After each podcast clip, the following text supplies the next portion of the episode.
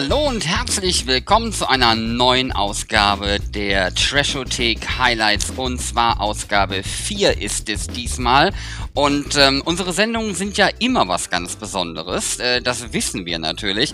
Heute ist aber tatsächlich mal richtig ähm, was los, was am Start. Wir haben nämlich Gäste und wir haben einen Film für euch. Ähm, denn so hatten wir das in der Form noch nicht, denn es ist quasi nicht nur für uns eine Premiere, sondern es ist quasi eine Premiere. Wir besprechen einen Film, den ihr da draußen noch nicht gesehen habt. Der Thorsten und ich, wir sind die beiden Glücklichen, die durften schon. Und der Thorsten wird uns jetzt zum einen mal sagen, wen wir denn zu Gast haben und welchen Film wir denn besprechen. Ja, lieber Sven, und vor allen Dingen herzlich willkommen bei uns bei der Trashothek in den Highlights. Marc und Carsten Fese. Herzlich willkommen, sage ich mal zu euch. Hallo. Hallo. Hallo. Ja, hallo. Danke für die Einladung wir freuen uns, wir sind froh, dass ihr dabei seid. Und äh, für diejenigen, die natürlich Sky Sharks noch nicht sehen konnten und auch noch gar nicht wissen, worum es dabei geht, Marc und Carsten Fese, das sind sozusagen die beiden kreativen Köpfe hinter diesem monumentalen, äh, nennen wir es mal, Sharksploitation-Kracher. Und äh, der Marc ist zum einen der Regisseur, der Autor und auch einer der Ideengeber und sein Bruder Carsten ist auch Mitautor und vor allen Dingen Produzent des Films. Und die beiden beiden machen schon seit vielen, vielen Jahren zusammen auch äh, Filme, die eigentlich wie die Faust aufs Auge bei uns in die Trashothek passen, um ganz ehrlich zu sein. Es gab mal einen kleinen Ausreißer zwischendurch. Ich erinnere mich an eine Dokumentation über James Brown, die äh, wunderbar war, aber nicht in das, das Thema Trashothek reinpasst. Ne? Wenn ich mich da recht erinnere, wie hieß der Film noch? The Power of Soul oder so ähnlich. Ja, ne? Genau. Und aber so Sachen wie äh, ähm, Sex, Dogs and Rock'n'Roll, Spores und äh, diverse andere kleine Kurzfilme, die die beiden schon rausgebracht haben. Marc ist vor allen Dingen im Bereich äh, auch äh, der, der äh, Werbeclips und Werbefilme unterwegs und ähm, ich weiß gar nicht, Carsten, bist du da auch mit dabei? Du bist sicherlich als Produzent da auch im Hintergrund mit dabei dann oder bist du auch als Regisseur tätig? Nein, er schüttelt mit dem Kopf. Du musst schon was sagen. Also als, als Kopfschütteln. Wir sehen uns für die Leute, die gerade zuhören. Das ist auch eine Premiere. Ja, ja, ja, ich, ich weiß.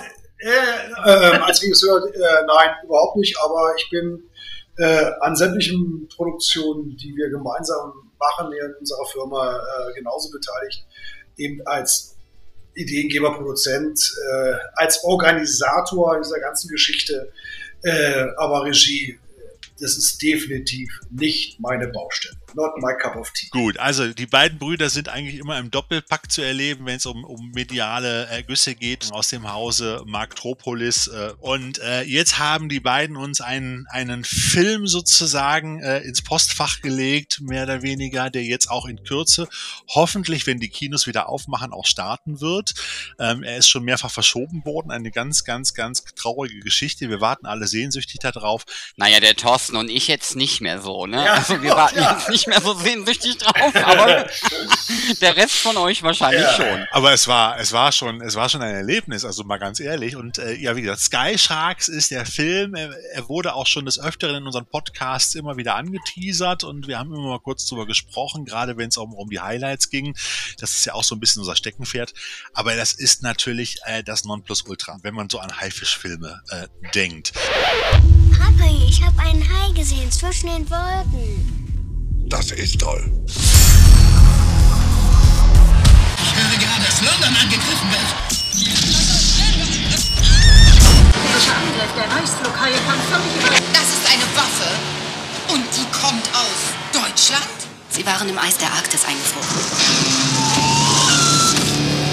Sobald deine Monster losgelassen sind, fuck, sind wir alle am Arsch bin der beste Air Marshal zwischen Paris und New York. Kein fliegender Fisch steht zwischen mir und meinen Passagieren. Den Himmel unter Kriegsrecht zu stellen, das ist die einzige Möglichkeit. Wir müssen uns sofort darum kümmern. Schnappt ihr euch los! Reißt ihn den Arsch auf!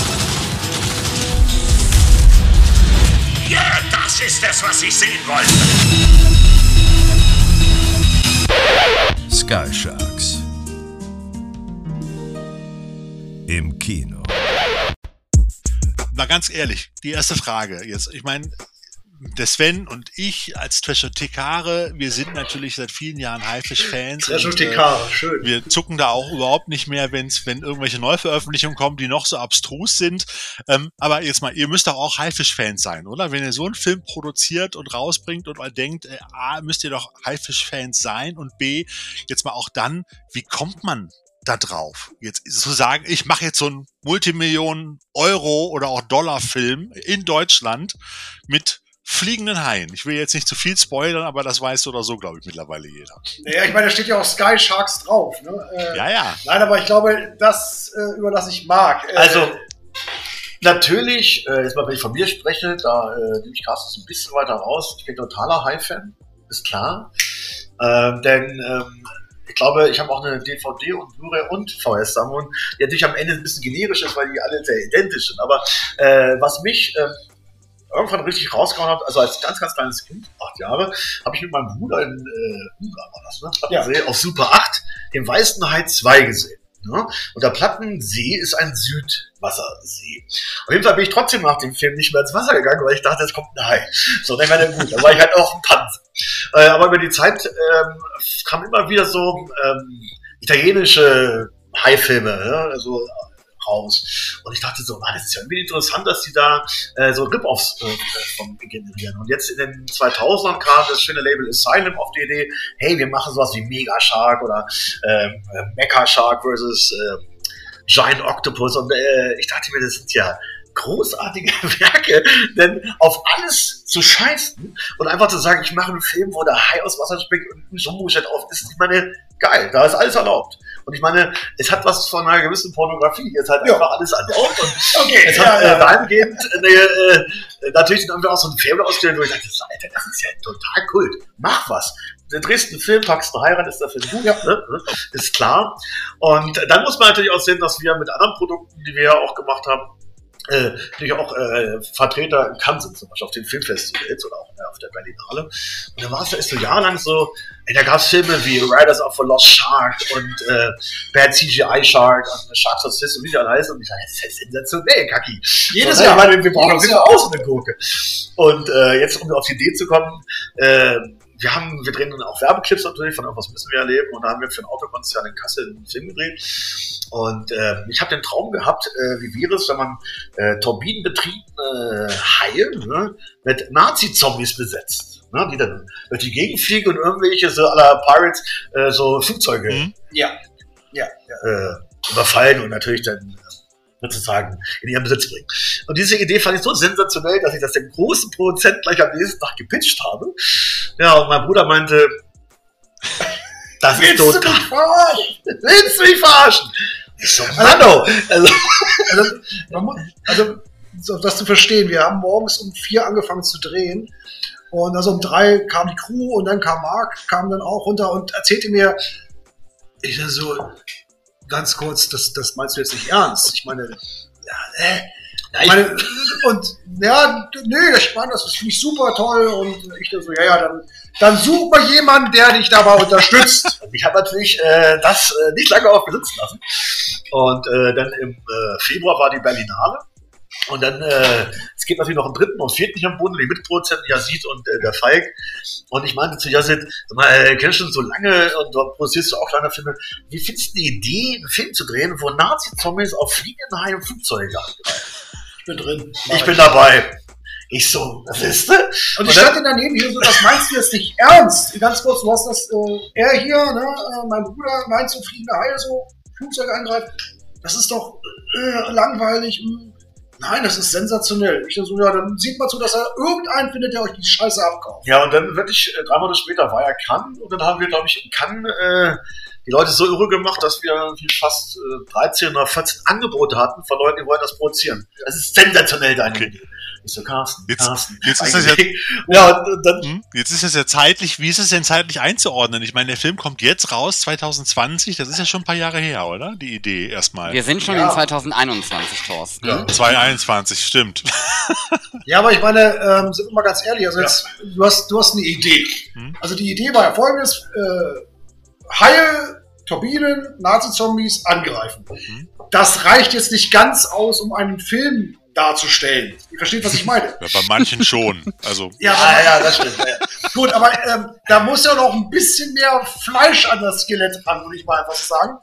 Und ähm, naja, aber was ich so faszinierend fand, dass die Idee sofort da gewesen ist. Also äh, die Leute haben das sofort kapiert. Also das, das musstest du nicht erklären. Und das fand ich äh, äh nach über 15 Jahren in, in, in diesem äh, Business so faszinierend, dass die Leute sofort wussten, allein schon was erzählt worden ist, was Marc damit meinte. Also sonst, mhm. wenn du eine Filmidee hast, das musst du lange erklären. Und dann musst du es, ja, warum und bla, den Charakter. Das war hier überhaupt nicht die Frage. Nazis, Zombies, Haie, Turbinen, angreifen, fertig. Ja, und die, die muss das auch sehen, die Leute, das Gag im Produzenten, die Labels haben natürlich da auch eine gewisse Kommerzialität drin gesehen. Also gerade weil äh, Thema wie Haie und Nazi-Zombies natürlich auch natürlich gewisses Hip-Dasein äh, hatten. Äh, also ist natürlich jetzt mittlerweile abgeflaut, aber gerade zu dem Punkt war es ja wirklich, jeder wollte auch sowas vielleicht haben. Es kam zur richtigen Zeit die Idee. Und dann, wenn du mal sagst, es hat lange gedauert, muss man auch, was Carsten einfach sagt, revidieren. Denn wenn man jetzt eine Filmproduktion hat, äh, reden wir von einem grundsätzlichen Laufzeit, jetzt mal abgesehen, wenn es vielleicht ein Silent-Thema ist oder so, aber du hast mindestens fünf, sechs Jahre, so ein Ding auf die Beine zu stellen. Ja. Und das sollten Leute nicht vergessen. Wir hatten eine Idee, die wirklich am Tag der Idee hier oben mal, und das ein paar Wochen später sein, genommen wurde. Aber es gab kein Drehbuch, keine Funktion. Es war einfach wie bei Apple, Quatsch, wie bei Microsoft, der den von IBM äh, Windows oder iOS verkauft hat und die hatten das gar nicht. Und das war bei uns auch so. Wir hatten eine Idee, aber nichts dahinter. Ja, und da musst du erstmal dann bei Null anfangen, Drehbuchautoren zu finden, ne? wie der Eddie Morell, der wirklich geile Sachen gemacht wie hier auch Schauner Scharf, ja. also, der war auch passiv, der hat auch sofort begriffen, Alter, das ist ja der super Schwachsinn, da machen wir ein Fass auf. Und äh, das hat sich auch so weiterentwickelt und immer mehr Leute waren interessiert. Und ja, was uns erschrocken hat, war am Ende, dass sich auch die Labels sich hochgeboten hat. Da gab es einen richtigen theoretisch einen Kampf. Ich will das Ding haben, ich will das machen. Diese, also die waren auch ziemlich überrollt von den ganzen Sachen, die da passiert sind. Also was also, man noch sagen, hm? Eins noch ganz kurz, also als dann sozusagen die Idee äh, grundsätzlich erstmal geboren gewesen ist, ähm, war die Überlegung, okay, also jetzt war natürlich die Frage, visuell, wie stellt ihr euch das vor? Also das war dann, äh, das war im Mai 14 hatten wir diese, ja, diese Vorstellung. Ja, ja. Ja, so, und dann auf jeden Fall haben wir dann äh, 14 gesagt, okay, na gut, wir müssen jetzt irgendwas machen, damit die Leute überhaupt sehen, was Marc sich visuell vorstellt. Weil das Problem ist einfach so, erzählen können viele. Und viele, viele Ideen bleiben einfach so auf dieser Schnackerebene stehen. Aber wenn du das ernst meinst, dann musst du liefern. Um dann mhm. zu sagen, okay, wir haben jetzt da diese Idee und so könnte man das visuell machen. So, viele würden Folgendes machen, die würden erstmal ein Drehbuch schreiben und vielleicht ein paar Scribbles. Wir machen das anders, wir drehen. Wir drehen sofort! Ihr habt direkt den Trailer damals gedreht, ne? Mit dem Flugzeugangriff, oder? Wenn ich mich recht entsinne. Genau, ja, ja, ja, richtig. Genau. Das Ding ging ja auch ab wie eine Kanone ja. in dem Moment halt, als das rauskam und alle wollten sofort den Film sehen. Und dann habt ihr da gestanden und gesagt, ja, Moment mal, ne? Ja, das wir müssen erstmal machen. Ja, das war die visuelle Idee, die wir da heute hatten. Und äh, ja, und die, die, die, Leute haben echt da wirklich Kopf drauf gestanden. Und dann äh, 15 haben wir ihnen dann das erste Mal sozusagen diesen, diesen diese Idee visuell dargestellt. Ja, und dann liegt es ja. Ja, das war ja völlig irre. Ja. Das war, das war schon krass.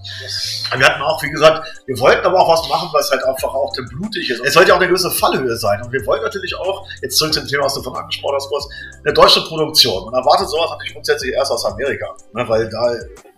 Das ist normal. Da, da ist es halt auch okay, äh, Trash jetzt mal als Pulp zu sehen und nicht immer so als Müll. So, ne? Und äh, jetzt machst du es halt als Deutscher und äh, wir äh, scheißen hier noch auf ganz Nord. Ich meine, wir reden natürlich von unserer nervigen Vergangenheit, die man hatte. Und dass man so ein Thema auch anfasst und daraus auch eine gewisse, äh, ja, nicht Comedy, aber das halt auch verballhornt, um das Begriff von Oliver Kalkofe da aufzunehmen.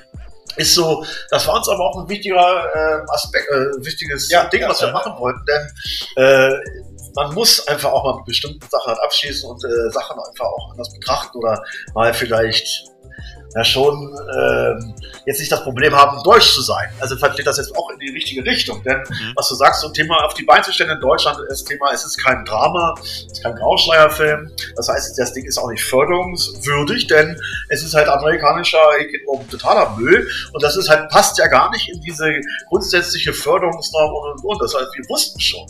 Äh, um noch mehr Geld zu bekommen ne, und noch mehr Dies äh, abzuschließen, müssen wir was schaffen, was halt international halt ankam. Und deswegen haben wir dann auch äh, natürlich dieses Szenario einmal sehr mutig gemacht. Wir haben auch viele Cameos äh, sozusagen in unserem Intro ja. drin. Und ähm, das war so auch eine Ver Voraussetzung dessen, dass wir das Ding überhaupt insgesamt ja. stellen. Da kommen wir rein nochmal drauf zu sprechen. Filmförderung in Deutschland, gerade bei Genreproduktionen, da würde ich gleich gerne nochmal ein, zwei, ein, zwei Sachen noch mal so ein bisschen tiefer gehen. Aber bevor wir das machen, wollen wir noch mal ganz kurz einen Blick auf euren Film werfen. Wir können das natürlich in unserem Audio-Podcast nur machen, indem wir eine ganz kurze Zusammenfassung bringen. So, dann wird uns der Thorsten jetzt mal erzählen, worum es in diesem Film geht. Klassisch hat der Thorsten das Talent, die auch spannendste Geschichte erstmal ähm, platt zu reden in einer Inhaltsangabe. Das kann er manchmal ganz gut. Ich bin gespannt, was du aus Sky Sharks machst. Vielen Dank. Ja, ich auch. Ich lass, auch. Lass ja. hören! Oh, jetzt habe ich zum ersten Mal Lampenfieber, wenn ich eine Inhaltsangabe vorlese von einem Film, weil die beiden Autoren mit dabei sitzen und nicht sagen können, aber das war aber totale Kacke, was du da zusammengeschrieben hast, hör mal. Ja, das werden wir gleich jetzt hören. Ne? Ja, genau. Aus heiterem Himmel taucht eine Armee aus untoten Supersoldaten auf raketengetriebenen Reichsflughaien auf, die zuerst Passagiermaschinen angreift und später auch noch vor ganzen Städten nicht Halt macht. New York, London, Berlin, kein Land wird verschont. Zeitgleich müssen die Schwestern Angelique und Diabla Richter mit Schrecken feststellen, dass ihr Vater, Dr. Klaus Richter, der Inhaber des Technologie- und Rüstungskonzerns Richter Technologies, nicht ganz unschuldig an der Situation ist. Nicht nur, dass die Firma bei Forschungen im ewigen Eis ein gigantisches Kriegsschiff gefunden und die Nazi-Zombies quasi aufgetaut hat, nein, Dr. Richter war 75 Jahre zuvor Mitglied in einem Forschungsteam der Nationalsozialisten, das mit dem Wirkstoff K7b den ganzen Schlamassel überhaupt erst losgetreten hat. Seine beiden Töchter stellen sich mit tatkräftiger Unterstützung von General Major Frost und einer Spezialeinsatztruppe der Bedrohung und so wird der Himmel zum Kriegsgebiet und die Wolken färben sich blutrot. Respekt! So. Respekt. Mehr wird auch nicht verraten. Also, gut, gut. Setz gut. Das hättest du mal vor Jahren machen sollen. Ja. ja, danke vielmals. Nein, wir versuchen ja immer zumindest mal die Leute, den Leuten so einen, so einen kleinen Teaser zu geben, was eigentlich passiert, ohne zu viel zu verraten. Also natürlich sind da schon einige Punkte drin, aber ich glaube, wenn man den Trailer gesehen hat, weiß man das auch letztendlich so, alles was, gut, da, was da mehr oder weniger vorkommt. Sehr schön also jetzt mal ganz ehrlich, als ich den Film jetzt zum ersten Mal, ich habe ihn vorgestern zum ersten Mal gesehen. Ich habe es leider nicht früher geschafft, habe mich mit meiner Frau aufs Sofa im Wohnzimmer gesetzt, das Notebook an den Beamer angeschlossen und haben das ganze Ding dann schön auf der großen Leinwand geguckt. Und äh, so. ich sag mal, meine Frau ist viel gewohnt. die guckt schon eine ganze Menge Trash mit mir und die sagte dann irgendwann zwischendurch, der ist aber schon sehr speziell, Thorstens. ist das jetzt sagte, eine Auszeichnung? Ja. also, das kann man sehen. Ja, das, äh, ja, aber eigentlich doch gut, oder? Und sie meinte, Sie hätte jetzt gesagt, sie hätte nicht gedacht, dass das eine deutsche Produktion ist im ersten Moment, als sie das so gesehen hat. Das ist ja schon ja. mal ein Lob nach oben. Ja, das so, wenn man absolut, das so ja. sieht. Weil von deutschen Kinoproduktionen kennt man ja, kennt man ja, kennt man ja Nazis ja eigentlich nur aus Vergangenheitsbewältigungsdramen ja. Äh, in dem Sinne. Ist ja Sky Sharks auch. Genau, ja, in eine gewisse Art und Weise, aber nicht so, wie, wie die Förderanstalten das vielleicht manchmal auch sehen wollen, würde ich mal behaupten. Und, äh, und zum anderen gibt's in deutschen Produktionen ja eigentlich fast immer nur einen heulenden Till Schweiger äh, in irgendwelchen Beziehungsdramen, äh, äh, Komödien. Dramen sind's dann hinterher trotzdem, aber es sind eigentlich Komödien. Und viel mehr gibt's dazwischen nicht. Vielleicht noch Fuck You Goethe-Fan. Habe ich irgendwas ausgelassen? So, also ich kann mich selten an deutsches Genre-Kino erinnern. Und ich finde ja, Deutschland ist ja nun einfach mal auch der Ursprung eigentlich des Genre-Kinos. Kinos oder hat zumindest eines der Länder gewesen. Ja, genau. Wenn ich an so Sachen wie Dr. Caligari denke, wenn ich an Metropolis denke, da kommt ja auch wahrscheinlich dein, dein Firmenname auch ja. her. Ähm, ähm, all diese klassischen, diese klassischen auch äh, äh, Produktionen halt teilweise noch im Stummfilmzeitalter, der Golem zum Beispiel. Und es gibt ja auch dann, ich meine, wenn du die Dr. Mabuse-Filme noch als Genre mit dazu nimmst, auch noch in den 60ern, die gingen ja auch schon so als Grenzgänger so ein bisschen durch. Aber es gibt heute das nicht mehr. Ich kann mich erinnern, wir hatten vor zwei Jahren noch mal eine deutsche Co-Produktion Produktion, Stang oder so ähnlich hieß die, oder vor drei. Die ist in Brandenburg Ja. gedreht worden, da Ja, ging es um so verrückt, Riesenhornisten. Ja, Ja, äh, aber ich kann mich sonst an nicht irgendwas großartig erinnern, was jetzt noch so als, als wirklich als, als rein deutsche Genreproduktion durchgegangen ist aus den letzten Jahren, um ganz ehrlich zu sein. Da, da müsste man, glaube ich, schon wirklich graben. So. Gibt's nicht. Gibt's Nein. nicht, oder? Stang war ja auch eine amerikanische Produktion. Das Ja, aber es ist in Deutschland gedreht worden, wahrscheinlich wegen der Filmförderung Nee, oder sowas, ne? Oder? Naja, nee, alles gut, das sind ja, ist, Ja. Ist ja richtig, genau. Ja. Nee, nee, genau. Äh, ich So. gibt, ja, hast du völlig recht. Und- spontan fällt mir nichts ein, vielleicht noch hier, äh, weiß ich nicht. Äh, Also mir, mir ist da auch nichts eingefallen. Ich Doch, habe auch lange überlegt. Was, was, was? Ich hab, Von Redi Weller, Macho Man. ja, gut, Macho okay. Man, Ähm. Entschuldige bitte, aber den hatten wir ja auch schon. Im, 79, ne? du wirst, wenn du auf die Original-DVD von Macho Man guckst, auf die neue, wirst du auch ein Interview von uns da drauf finden mit ihm. Ah, okay. Ja, Sehr gut, sehr gut. Es- war sehr amüsant. Nee, aber, aber Sven, wie war denn dein erster Eindruck? Also ich habe den gesehen und habe hab den angeguckt und wie gesagt, ich sagte so, puff, meine Herren, was haben die sich einfallen lassen? Sven, wie war es bei dir? Also ich äh, äh, hatte tatsächlich, ähm, ich hatte Spaß. Also äh, es fing vor allen Dingen damit an, dass ähm, die, die ersten, ich sag mal, zehn Minuten, ähm, die bleiben ja haften, wenn man das mal so ähm, formulieren möchte an der Stelle. Und ähm, irgendwann ging es dann mal kurz ins Cockpit und dann habe ich halt den ersten deutschen Schauspieler erkannt, aber nicht erkannt. Und dann habe ich erstmal die nächsten fünf Minuten überlegt, woher ich den Herren denn kannte, bis ich mich dann irgendwann doch mal dazu bereit erklärt habe, Google anzuwerfen. Und Gott sei Dank, auch wenn euer Film noch nicht erschienen ist, er ist im Internet äh, gut dargestellt und dann konnte man nachgucken, wer es ist. Ähm, äh, das fand ich, ähm, fand ich extrem witzig, aber halt auch alles, was das vorher passiert ist, fand ich extrem gut. Ähm, ich bin ganz offen, wir sind in der Trashothek offen, wenn man den gesamten Film dann sieht, der hat für mich hier und da mal eine Länge. Ähm, da gehen wir ja vielleicht an der einen oder anderen Stelle auch nochmal drauf ein. Ähm, aber es war immer so der Hintergedanke, wow, eine deutsche Produktion, ziemlich geil. Bei allem, was man vielleicht selber anders gemacht hätte und man weiß es ja auch selber immer besser. Ähm, wie gesagt, äh, 85 Millionen Virologen und Bundestrainer ähm, und dann auch Ja. gerne Regisseure. Aber ähm, Sehr schön, das, ja, gut kommentiert. aber da, das war halt für mich auch so, so ein dominierendes Gefühl. Alter Schwede, da sitzen zwei Jungs in Deutschland, die haben das auf die Beine gestellt mit allem, was da so ähm, zugehört. Und vor allen Dingen, ich wusste ja da schon, als ich ihn gesehen habe, ich habe die Möglichkeit, mit denen auch ein Gespräch zu führen.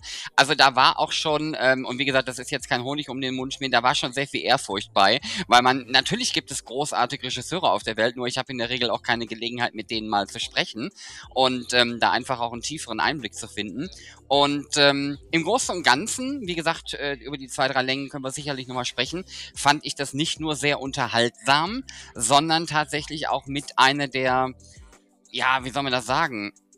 Das ist so ein Film, den werde ich dann jetzt eher nicht vergessen. Also Sand Sharks, Ice Sharks, Ja. ähm, Sand in Ice Sharks. Ähm, das Snow sind so Sachen, die Sharks. gehen dann auch irgendwie. Snow Avalanche Sharks. Hausshark. Hausshark. Hausshark, ja, genau. Ähm, Ghost Shark war Oh. auch sehr schön.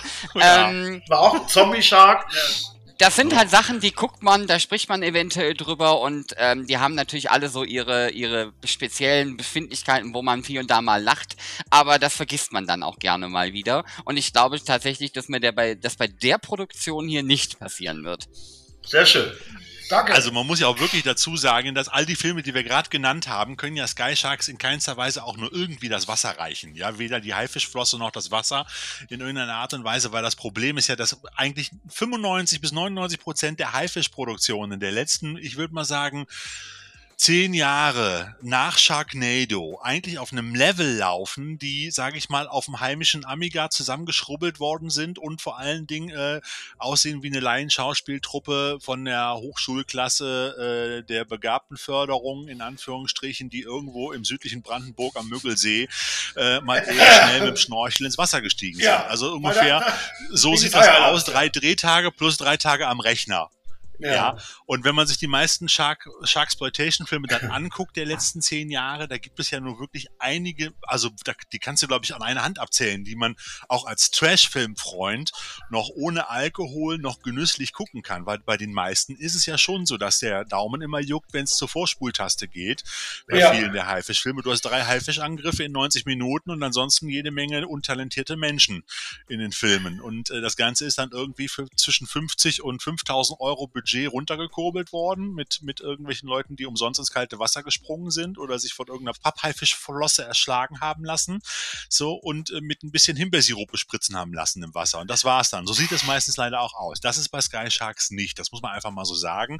Da gebe ich dem Sven recht. Und gerade auch die Eröffnungsszene, das ist ja so ein bisschen auch aus eurem Trailer. Ich kann mich dran erinnern, das habt ihr ja damals, ich weiß das noch, weil ich da mal so ein bisschen mal, mal kurz um die Ecke geläuert habe. Beim damaligen, es war das Weekend of Horrors war es damals noch noch in Oberhausen, ne? Ja, in der ja, Turbinenhalle, ja. wenn ich mich nicht irre. Da habt ihr doch in der zweiten. Halle dieses. Set aufgebaut. Und da hat man natürlich eine ganze Menge nette Cameos gehabt von einigen der Gaststars, die dabei gewesen sind. Aber auch so Leute, weil du sagtest gerade, Sven, du hast dann im, im Flugzeug da, wie hieß er nochmal, der Junge? Ich weiß es schon Tobias gar nicht Schenke. mehr. Ja, Genau, der Tobi, geht ja, halt ja. Tobi, ja. übrigens, glaube ich, oder? Der war, das ist unserer, unserer Hendrik Marz, den wir in unserem zweiten Hörspiel eingebaut haben. Ah, Tobi, Tobi ist ein netter Mann. Tobi ist cool.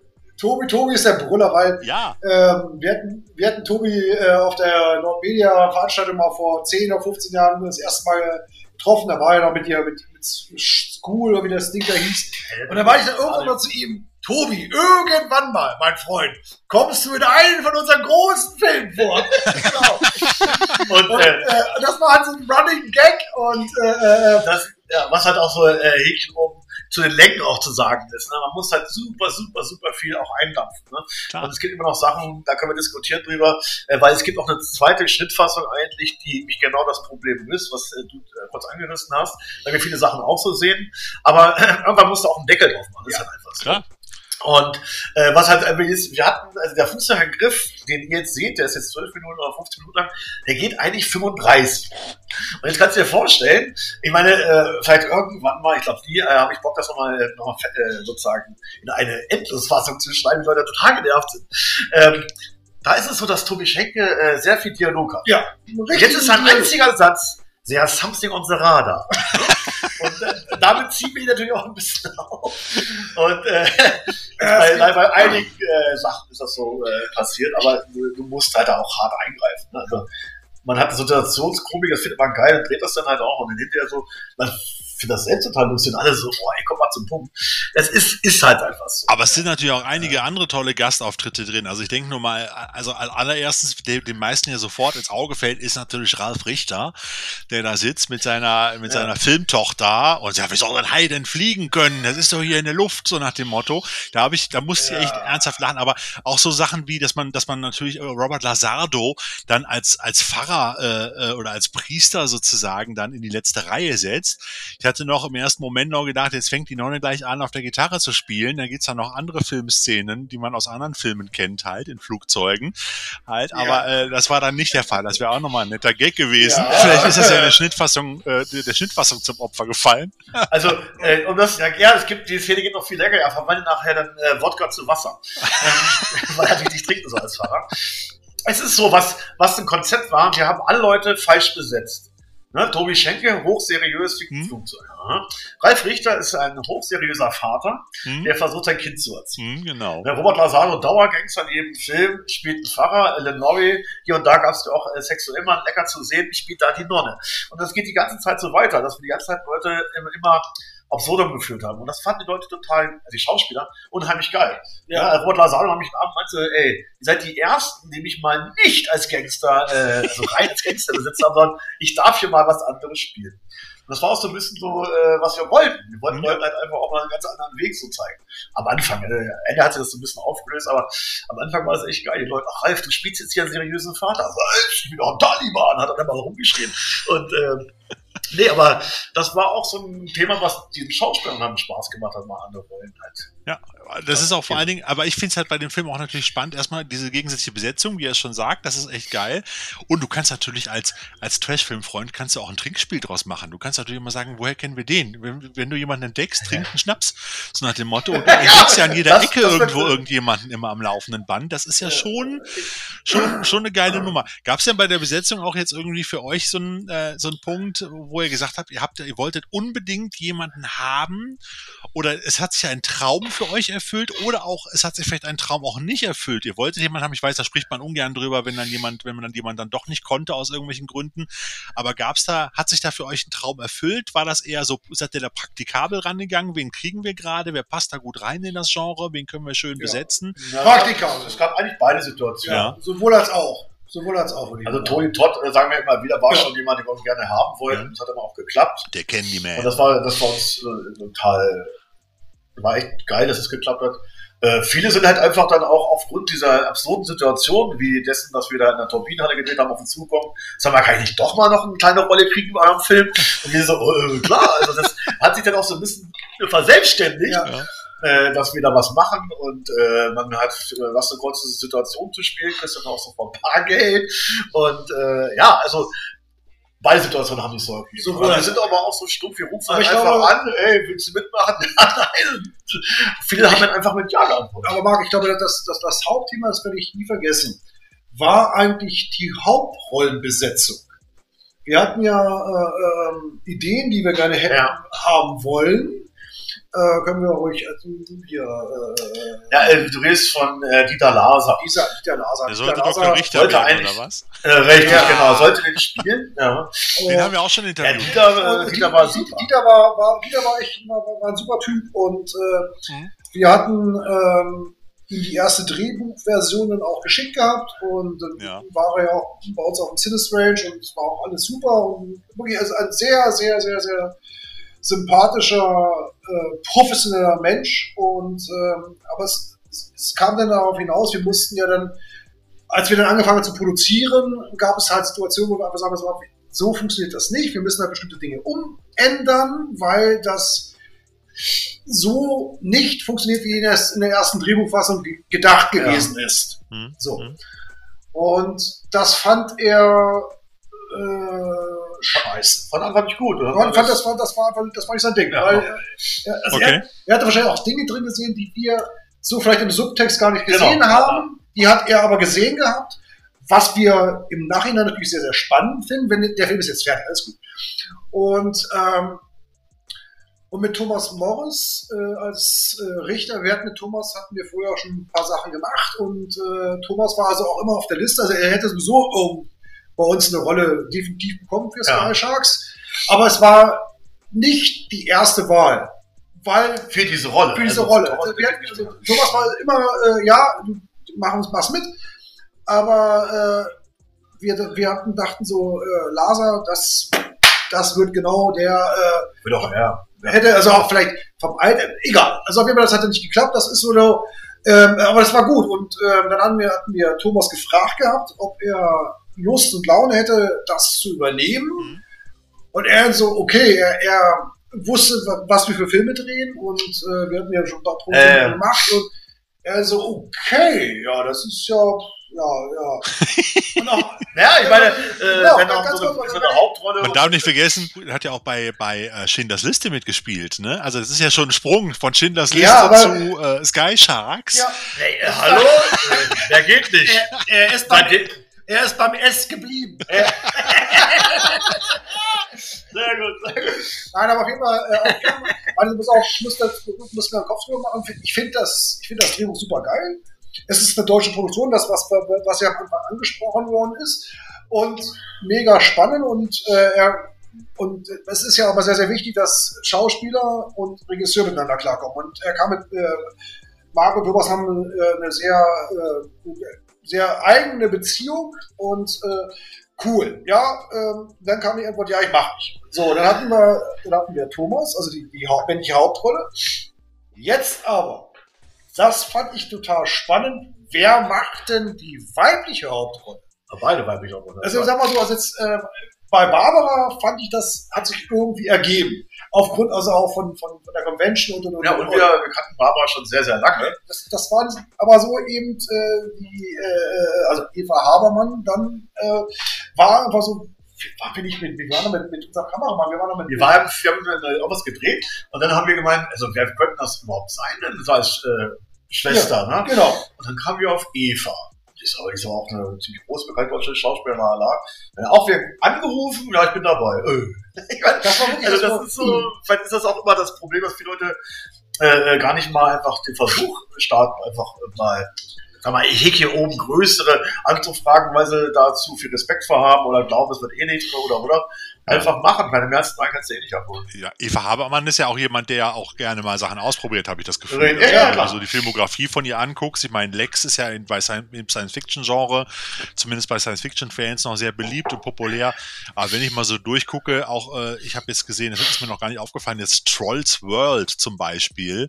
Ja, ja, na klar. Also, äh, nee, sie ist da halt Produzentin auch, das hast Das du ist- vergessen. Also, und dann hatten wir Eva dann äh, das Drehbuch geschickt und dann kam, äh, jo, ich finde das total cool, würde ich gerne machen. Ja.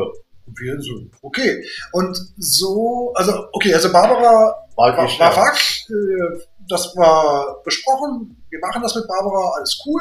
Hatten wir dann also auch äh, auf der Convention, also Ja, auch den ja. Manager Ja. kennengelernt und äh, der meinte so, ähm, er hat schon viele Produzenten kennengelernt und äh, Regisseure, aber sozusagen, dass man das Set zu dem Schauspieler bringt, das gibt es wohl nur in Deutschland.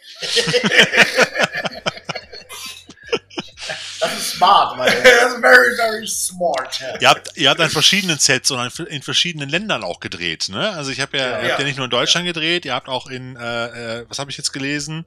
Spanien. England, Spanien, England, Frankreich. Das auch zu verschiedenen. Zeiten dann immer äh, Ja. entsprechend halt. Natürlich, wie viele Drehtage hattet ihr insgesamt für den Film jetzt? 97. 97 Drehtage. Boah, erzählt mal dem Otto Normalverbraucher da draußen, wie viele Drehtage ein normaler Spielfilm hat. 25. Na, ja, Tom, zwischen 14 bis 25, 35 sowas.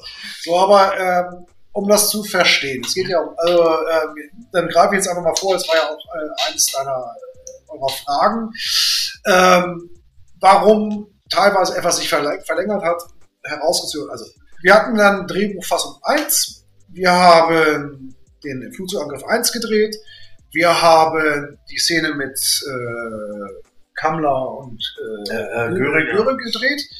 Das waren auch Sachen, jetzt auch die zu der Kickstarter-Kampagne, das wird, ja- das wird wahrscheinlich auch noch ein Thema sein. Äh, wir hatten dann ja diese Kickstarter-Kampagne ge- gestartet.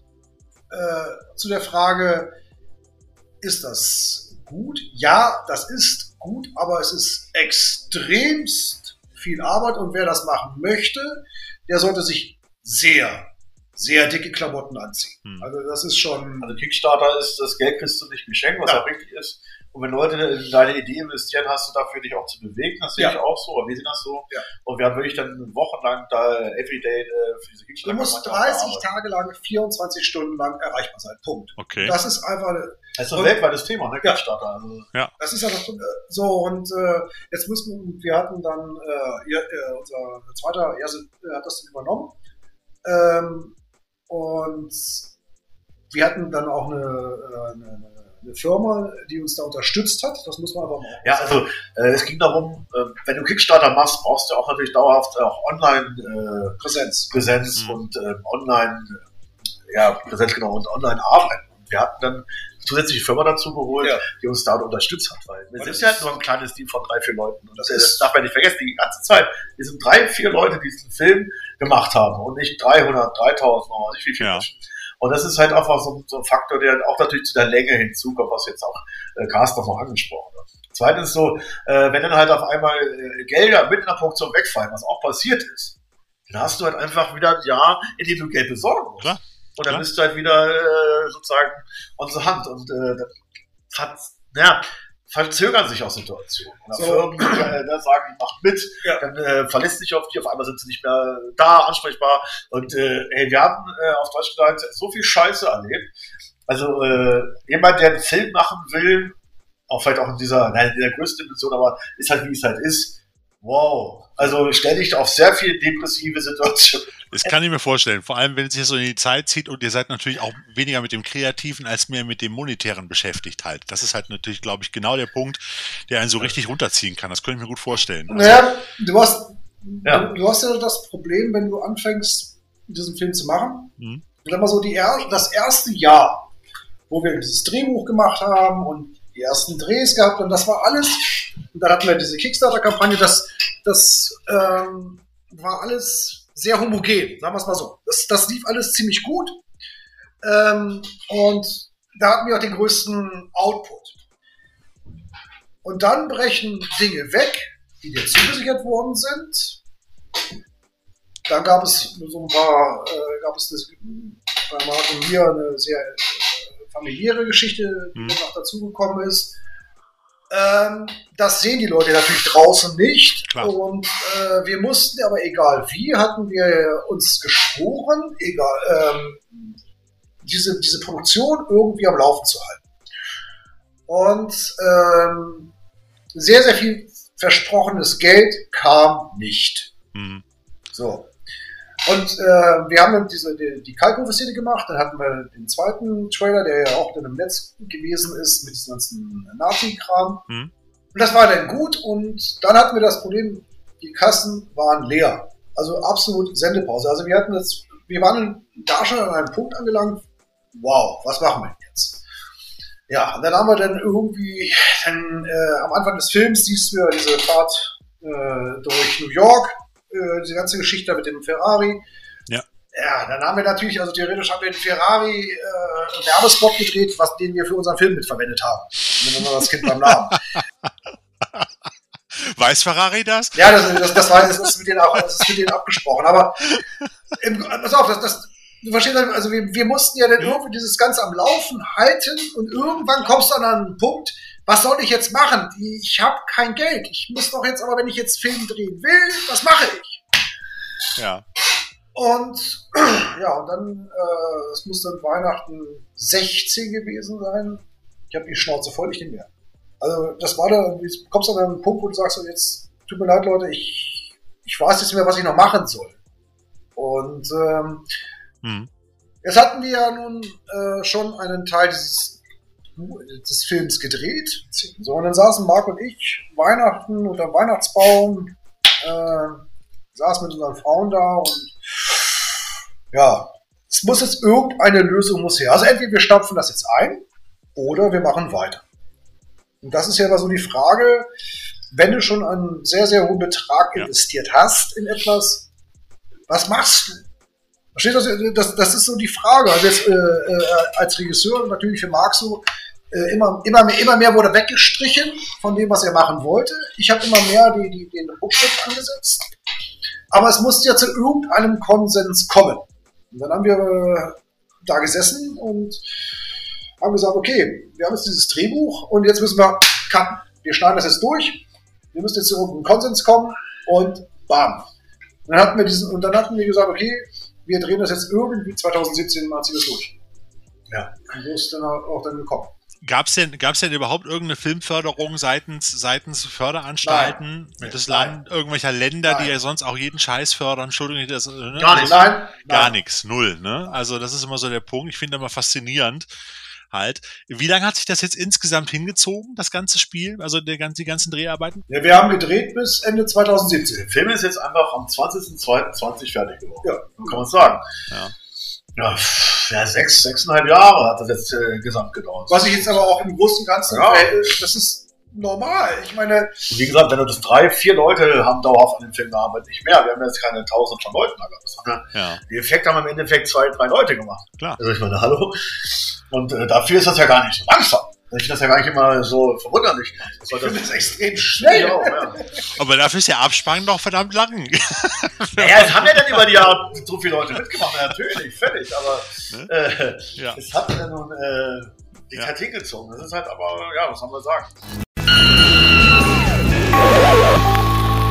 So, der Sven ist mal kurz rausgeflogen zwischendurch. Ähm, wir können zwar tatsächlich Bilder vom Mars zur Erde senden, aber eine Videokonferenz mit drei Teilnehmern ist in 2021 immer noch eine Herausforderung. Na, na gut, da müssen wir durch. Ich habe gehört, ihr habt ein bisschen über die Optik geredet und auch wenn ich nicht genau weiß, was ihr da erzählt habt, stelle ich jetzt trotzdem mal meine Frage.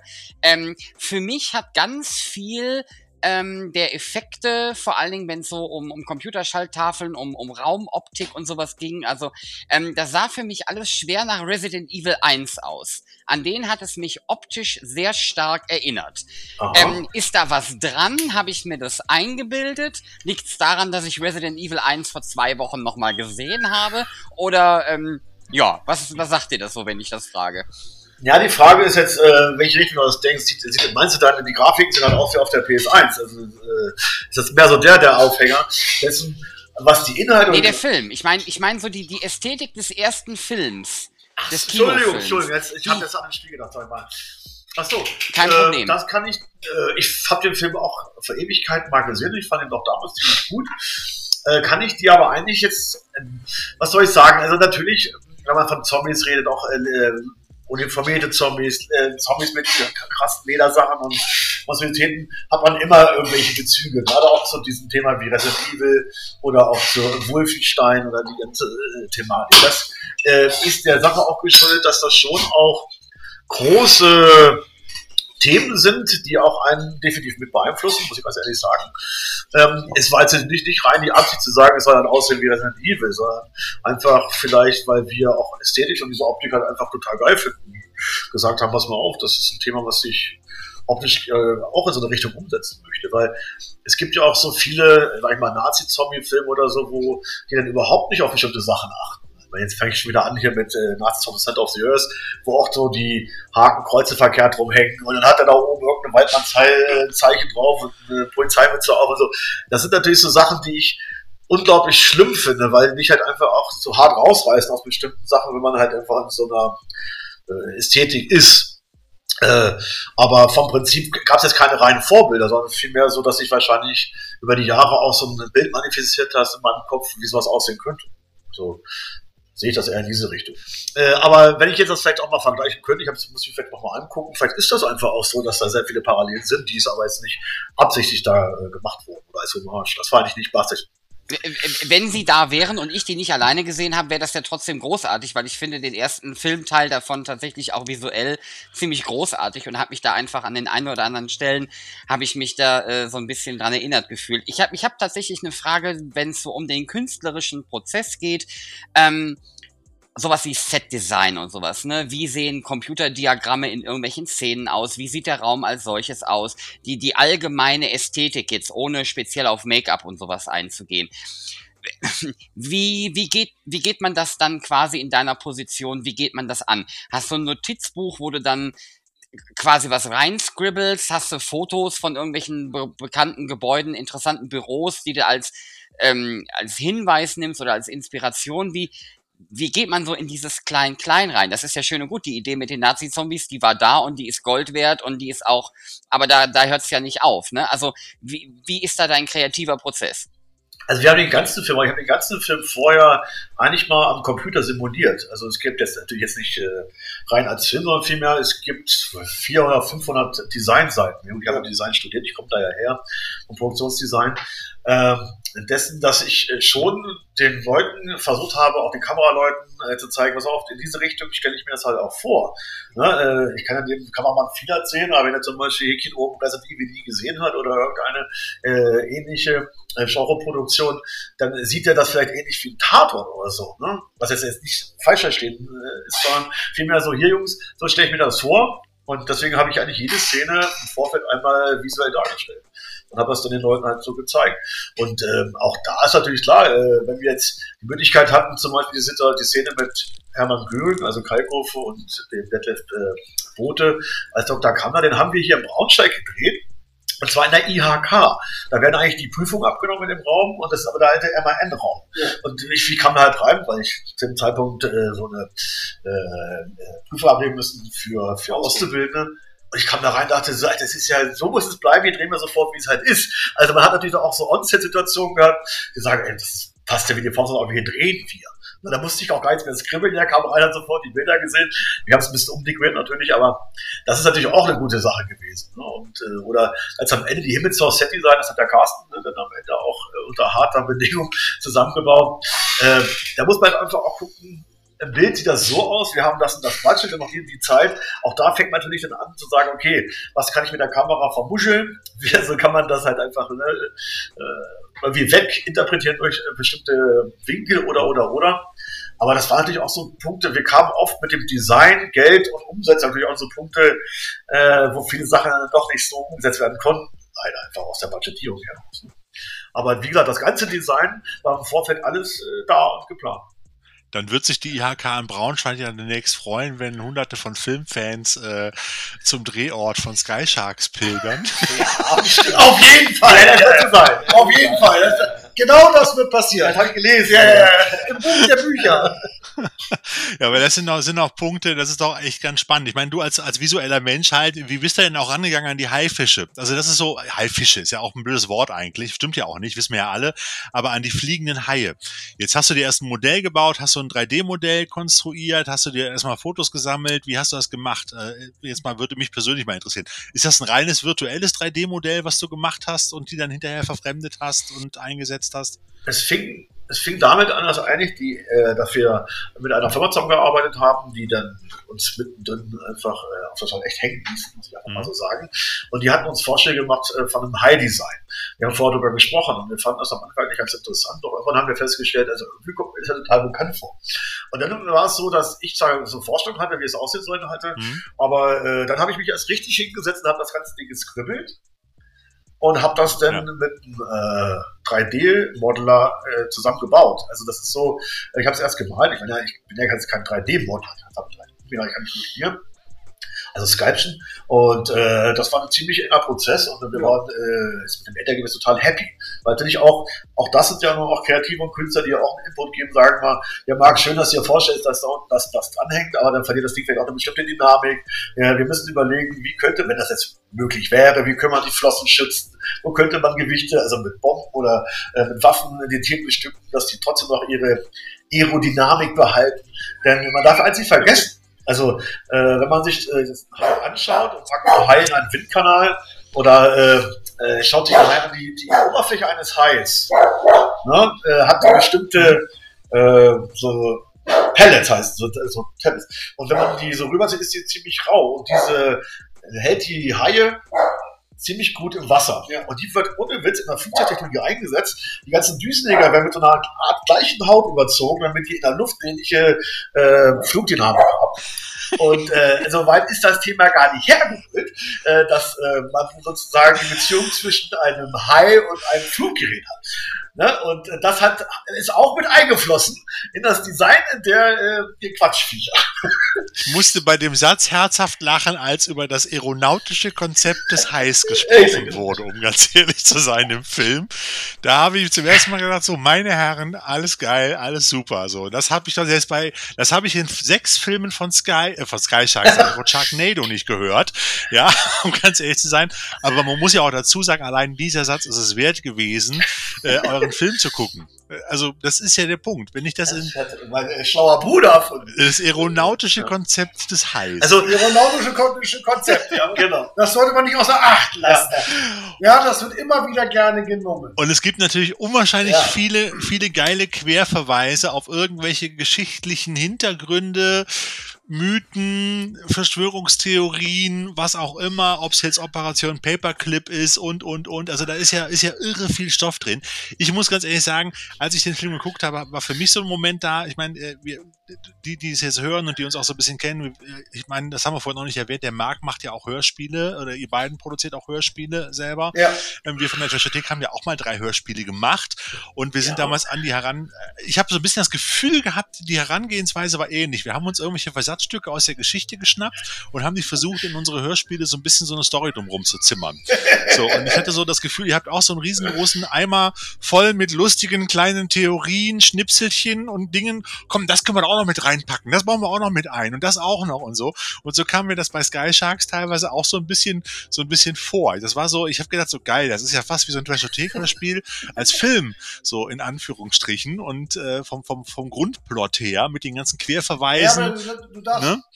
Also das war schon irre. Also das hat mir super gut gefallen, muss ich ehrlich also, sagen. Übrigens als Trinkspielidee, als Trinkspielidee für euch Leute da draußen, wenn ihr den Film dann irgendwann mal gucken könnt, einfach beim Wort Operation trinken müssen. Das reicht vollkommen aus, weil spätestens nach der Hälfte des Films fragt man sich, alter Schwede, wie viele Operationen gibt es eigentlich? Weil das sind ja dann, ist halt mehr als eine. Reicht. Und ähm, ja, ja.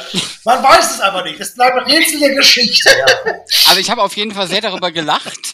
Ähm, ich habe den Film zusammen mit ähm, einem guten Kollegen geguckt, der Trashothek-Fan ist. Und da ich und Thorsten ja nicht zusammen gucken konnten, ich aber nicht alleine gucken wollte, habe ich dann gesagt, komm, du kommst jetzt in die ganz seltene äh, Position, dass du mitgucken darfst. Weil dann hat man auch bei so einem Film jemanden, mit dem man quasi so Szenen zurückspielen kann. Ja. Ähm, das finde ich extrem wichtig, wenn man dann versucht auch zu gucken, ähm, wie wirkt der Film auf Leute, damit man auch ja. mal vielleicht nochmal direkt eine zweite Meinung hat. Und das waren dann auch so, so, so Momente, wo wir uns angeguckt haben und lauthals gelacht haben, nach dem Motto, jetzt noch eine?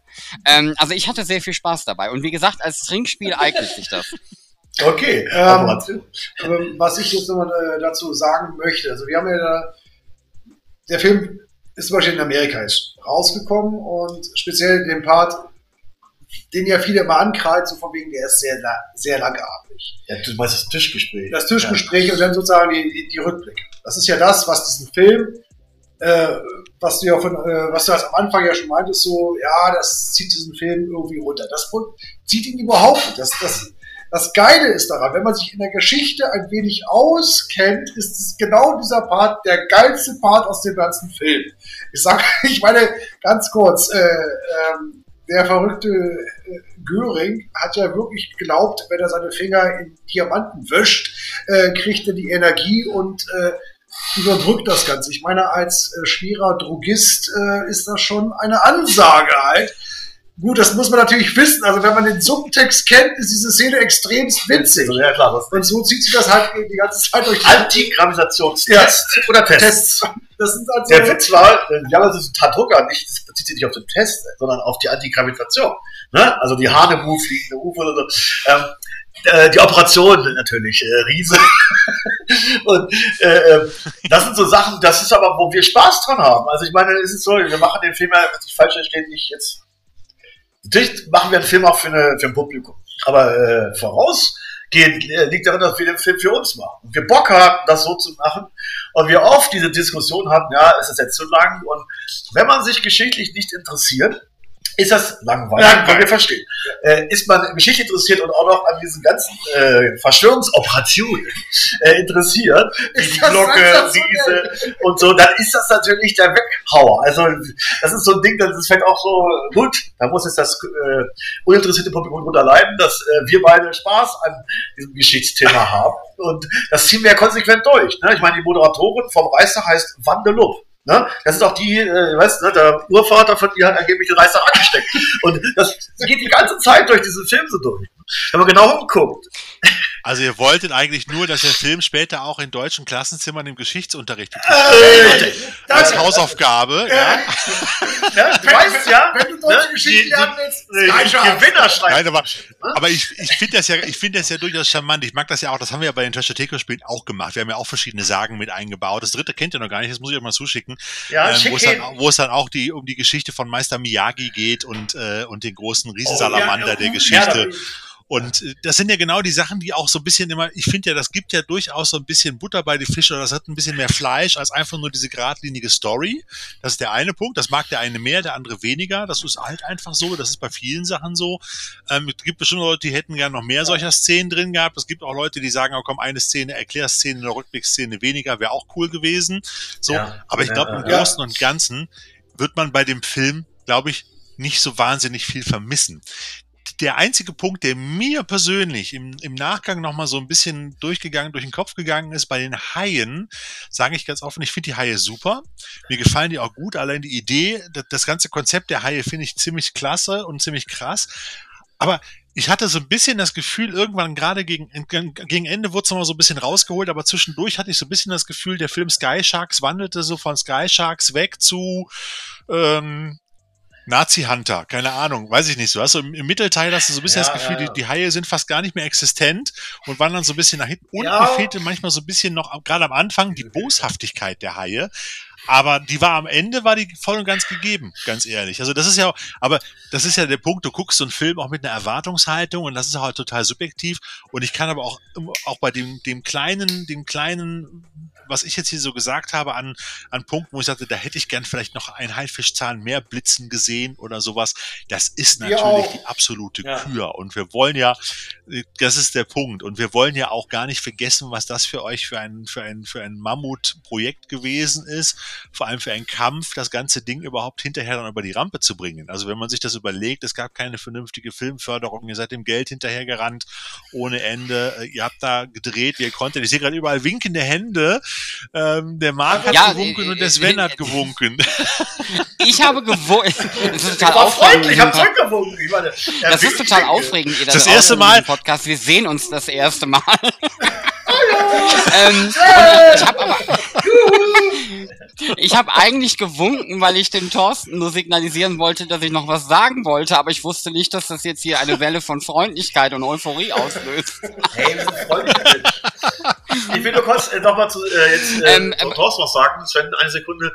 Äh, ja. Das Problem ist, wir hatten einen riesen Mittelteil, wo die Haie äh, Moskau angreifen. Und das war ein riesen Szenario, hm. was auch gemacht werden wollte. Auch da was man dann nur in der Fernsehszene sieht, ganz kurz, ne? Es gibt ja nur diese Fernsehszene. Ja, es ist nur auch ganz kurz irgendwie. War so ein Skribbel. Genau. Äh, das war eigentlich genau das, was wir äh, den dritten Angriff, also dieses, was du völlig recht hast, das ist natürlich nicht drin mehr. Und das ist natürlich der Budgetierung geschuldet. Zweitens, so die, auch diese visuell Firma hat uns hacken lassen. Also das ist auch so ein Thema. Äh, das heißt, wir bestanden einfach an dem Punkt, na gut, dann müssten wir das leider so eindampfen ja. und äh, uns fehlt die Heiße da ja auch. Also es ist okay. immer so und man darf nie vergessen, nach wie vor für die richtig deutsche Produktion, drei, vier Leute, äh, weißt du, das, der Film hat natürlich da dahingehend Punkte, die hätten wir gerne anders gehabt, aber am Ende ist es trotzdem, wir sind auch sehr stolz auf das Ding und äh, was wichtig ist, ist unterhalten auch wenn es hier und da vielleicht mal Lenken gibt, ist auch mit Geschmackssache. Aber erstmal unterhalten. Und ich glaube, das ist das, das was wir geschafft haben. Und äh, das, das ist so ein ihr. Thema. Das tut ihr. Glaub, Vielleicht gibt es ja auch irgendwann mal den Putin-Cut, wer weiß. so, ähm, den wird der Putin wenigstens gefressen der beim Film? da wurden alle gefressen. ich äh, wollte übrigens nochmal auf, ähm, auf was äh, eingehen, was ähm, das ist sehr witzig. Ich habe natürlich auch im Internet vorher mal so ein bisschen geguckt, was, äh, was, was Leute generell ähm, erwarten und wie auch immer. Und ich habe natürlich mit Thorsten und ähm, dann auch über den Film gesprochen. Und ähm, das ist ganz witzig, diese ganzen Rückblickgeschichten, die fand ich persönlich nämlich auch super. Also ich hatte da überhaupt kein Problem mit. Für mich war es eher so zwischendurch ähm, subtil, also wo ich mir dann immer wieder gedacht habe, boah, der Dialog, die, die Dialogszene hätte eine Minute kürzer sein können. Das, was ihr gesagt habt, ähm, solche Geschichten. Gar nicht so sehr, dass mir bestimmte Szenen nicht gefallen haben, sondern immer wieder so, ja, da wäre noch mal eine Minute drin gewesen. Oder dann an anderer Stelle habe ich mir gedacht, da kam dann, ich sage jetzt nicht was, aber da kam dann quasi von Herrn Richter eine Auflösung, ein nennen wir es mal ein Geständnis. Und das kam so schnell, weißt du, vorher, ja. das war, das war so ausgedehnt ja. und normalerweise ja. zieht sich das über einen ganzen Film hin und irgendwann gegen Ende kommt dann, oh mein Gott, du bist es Mutter. Ähm, und hier war das, hier, hier war das dann so ein, äh, ja übrigens, ich bin die Mutter. Und das, Na, ja, äh. Ja, weil, äh, du weißt ja, Luke, ich bin dein Vater, war schon weg. Ja. Und ähm, das war für mich, glaube ich, teilweise eine Timing-Frage, die, wo ich mich wirklich gefragt habe, vor allen Dingen, weil ich halt auch wusste, cool, du sprichst mit denen. Okay, warum, warum ist es jetzt so? Ich hätte es eine Minute kürzer gemacht, ich sehe es nicht, aber wie gesagt, das trügt ja dann den Filmgenuss an der Stelle überhaupt nicht. Und ich, wie gesagt, ich Was bin großer Freund von den Rückblenden und ich bin großer Freund von den Projekten. Ich habe herzhaft gelacht. Du hast es verstanden! Hey Leute, wir kommen hier wir kommen hier in Tiefen, ganz ehrlich, da wollen wir gar nicht hin. Wir sind die Trash. Das ist hier nicht das literarische oder Das cineastische äh, Quartett oder so, ihr lieben Leute. Ähm, jetzt noch ganz kurz noch ein paar Fragen, ganz kurz zum Film, bevor wir zum Trashometer kommen und uns dann vielleicht noch ganz ein bisschen generell über Trash und Filme unterhalten. Ähm, äh, was ist euch lieber? Echtes, echtes Filmblut oder digitales Blut? Ja, echtes eigentlich. Ne? Weil man hat, ihr habt ja beides im Film, oder? Äh, auch das, Wenn ich das richtig wir, wir, wir wollten ja auch Latexmaske, wir wollten auch echtes Blut haben. Äh, und dann sind natürlich auch so Sachen, äh, wie jetzt zum Beispiel, du kannst eine Szene nur einmal machen, nicht 50 Mal wie andere Leute. Mhm. Das heißt, hier und da muss dann einfach auch Filmblut her. Ja. Und somit ist halt die Mischung, die Melange. Ja, der genau, Melange. Ja, Herr Käse. Ja, Herr Käse. Französisches Wort. ne? Um Sensationell. Melange. Und äh, es ist aber auch so, ich bin ja auch mittlerweile über die Jahre auch, äh, auch digital Fan geworden. Also es ist jetzt nicht so, dass wir das immer so hart verteufeln wie alle anderen. Aber äh, natürlich ist uns das echte Filmblut, Filmblut lieber. Dann müssen bei Sexszenen in Horrorfilmen äh, die, Ja. die, die Protagonisten Ja. immer sterben. ja, immer reinreden. Ja. ja. Also, es ist auch so, ihr wisst, das wisst ihr selbst, dass dieser Film ist natürlich auch so ein bisschen äh, äh, dem Alter geschuldet. Und ihr seid, glaube ich, auch in unserem Alter, dass wir ja, bei euch natürlich da auf äh, offene Türen stoßen. Äh, natürlich die junge Generation fragt sich, sag mal, warum packt ihr denn da immer Titten rein? So, was soll denn das? Ich meine, klar, die sind mit X-Hamster aufgewachsen. Wir beide haben uns ein Porno geteilt und zwar davor auf dem Schulhof rumgelaufen. Also, das sind natürlich so Generationsprobleme, die ich versucht habe zu bewältigen in diesem Drama. Und äh, deswegen sieht man öfter auch gerne mal eine Frau, die dann äh, zu einem vermeintlichen Höhepunkt kommt, beziehungsweise, und muss dafür natürlich auch äh, sterben. Ne? Es ist natürlich auch böse, ne? wie wir wissen. Ne? Freitag 13. oder, ne? also ihr wisst, man darf nicht Käfer und nicht sexuell haben. Äh, daher muss sie auch ran. Es ist auch die alte, Hallo? Film, die alte Filmverkaufsformel Blood, Breasts and Beasts. Ne? Also ich meine, Ey, ganz klar. you are the Und one. die muss, muss einfach erfüllt werden. Die haben wir uns bei Genau. den Hörspielen ja auch immer vorgenommen. Aber natürlich auch ganz klar, ich hatte auch das Gefühl, der eine, der da so gespalten wird, äh, das ist so eine alte, so eine Reminiszenz an Freitag der 13. gewesen auch. Es gibt da auch so eine Szene im Zelt, wo jemand von oben nach unten durchgespalten wird, glaube ich. Wenn Ja, sind einige. Äh, ja, also äh, das war so eine Sache, da fühlte ich mich dran erinnert irgendwie an eine Szene, aber egal, ist ja auch, ist ja auch wurscht, aber es sind halt, es sind halt Sollte unwahrscheinlich. Also, ja. ja, ja, ne? Und es sind ja unwahrscheinlich viele, viele geile, schräge, äh, abstruse, blutige Szenen drin. Wie gesagt, mal, mal mit digital, mal mit echtem Blut. Und ähm, wobei es auch nicht so ganz deutlich auffällt. Es gab nur eine Szene, wo ich dann, äh, äh, aber das ist nicht wild. Das ist, also das ist so, du hast das Gefühl, du guckst diesen Film und es wird alles erfüllt, was du eigentlich so bisher immer nur in so verschiedenen einzelnen Filmen gesehen hast. Und ihr habt das irgendwie so komprimiert in einem. Wir wollten Sampler machen. Das hat Marc ja komplett Ja, ein eingeführt. Sampler machen von allen. Es ist ja so, du kannst ja nicht so 50 Motor aufbauen, da hast du diese Sexszene, da hast du das. Das gibt's ja nicht. Das war auch, was mich geärgert hat. Du siehst diese Filme und die haben alle nicht so eine gewisse Konsequenz. Und wir wollten das halt machen. Deswegen gibt's natürlich auch diesen unwahrscheinlich schönen Vietnam-Part in unserem Film. Ne? Weil ich meine, wo sind meine Beine? Wo sind meine Beine? Ich wollte diesen Krieg doch nicht. Also ihr wisst, äh, auf was wir da anspielen. Und äh, äh, wir, es, war, es muss Vietnam Ja, es musste Vietnam werden. musste rein. Vietnam-Zombies gab es natürlich auch noch gar nicht so richtig. Ja. Und äh, wichtig ist, dass auch Deutsche dieses Thema der Amerikaner behandeln, weil sonst ist es ja immer umgekehrt. Ne? Ist klar. klar. Sehr, sehr schön. Ich habe auch Ja. eine Frage, Thorsten, bevor du weitermachst. Meine geht ganz schnell. Steht auf deinem Tisch oder auf eurem Schreibtisch ein Modell der Himmelsfaust oder gibt's die nur in digital? Warte mal. Also, er, er, Marc, hol es mal was. Äh, wir- haben da so einiges, äh, was es gab und nicht gibt. Äh, ja, ist ihr die? unterwegs- Ja, ihr lieben also, also, also es ist, sag mal so, was wir irgendwie ähm, in 3D drucken konnten, machen oder zeigen konnten, das gibt es. Ähm, Okay. Und die, ähm, zu der Himmelsfaust, ähm, wir wollten ja auf einem echten Kriegsschiff drehen. Also ich war in Bremerhaven und äh, hatte dort auch äh, mit, dem, äh, mit dem Museum auch alles soweit geklärt und wir hätten auch da drehen können. Aber was man wissen sollte, wenn man auf einem Kriegsschiff dreht, also das gilt jetzt für alle Filme, das funktioniert nicht, weil ein Kriegsschiff hat eine, ist halt genau, es ist man gerade 65 Zentimeter breit und hat eine, Höhe, eine Höhe von 1,95 Meter. So, das heißt, also unsere Zombies hätten dann da never ever reingepasst. Das heißt, das geht nicht. Oh mein Gott, wie geil ist das denn, der Hai? Das ist der Megalodon. Es gibt ein Hai-Modell. Wahnsinn. Für diejenigen, die jetzt das? gerade Äh. zuhören, der Marc hält uns gerade in die Webcam ein Modell, ungefähr 30, 35 Zentimeter lang, äh, von einem fliegenden Hai entsprechend und es sieht ziemlich seht das? geil Das ich aus. Gibt es das demnächst auch von, gibt es das demnächst auch von Revell?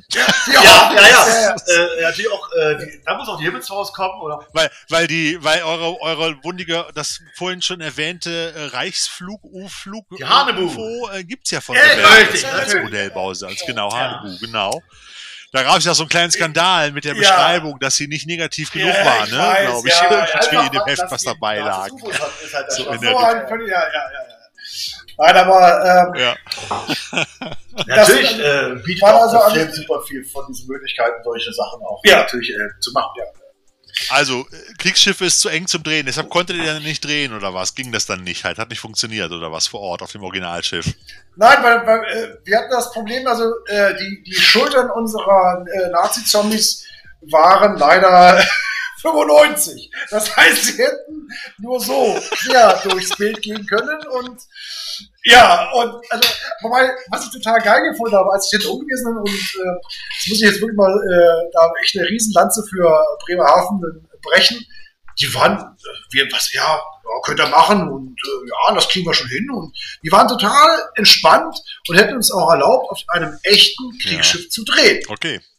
Das fand, das fanden wir, das war total cool. Also wirklich, also, das muss ich jetzt auch mal äh, generell, also äh, wir haben zwar keine Förderung bekommen, Ja. aber wir haben extremst, extremst viel Unterstützung bekommen. Also wir haben das Thema vorgestellt, das wollen wir machen. Wir haben auch nie hinterm Berg gehalten, was wir da für Mhm. Film drehen.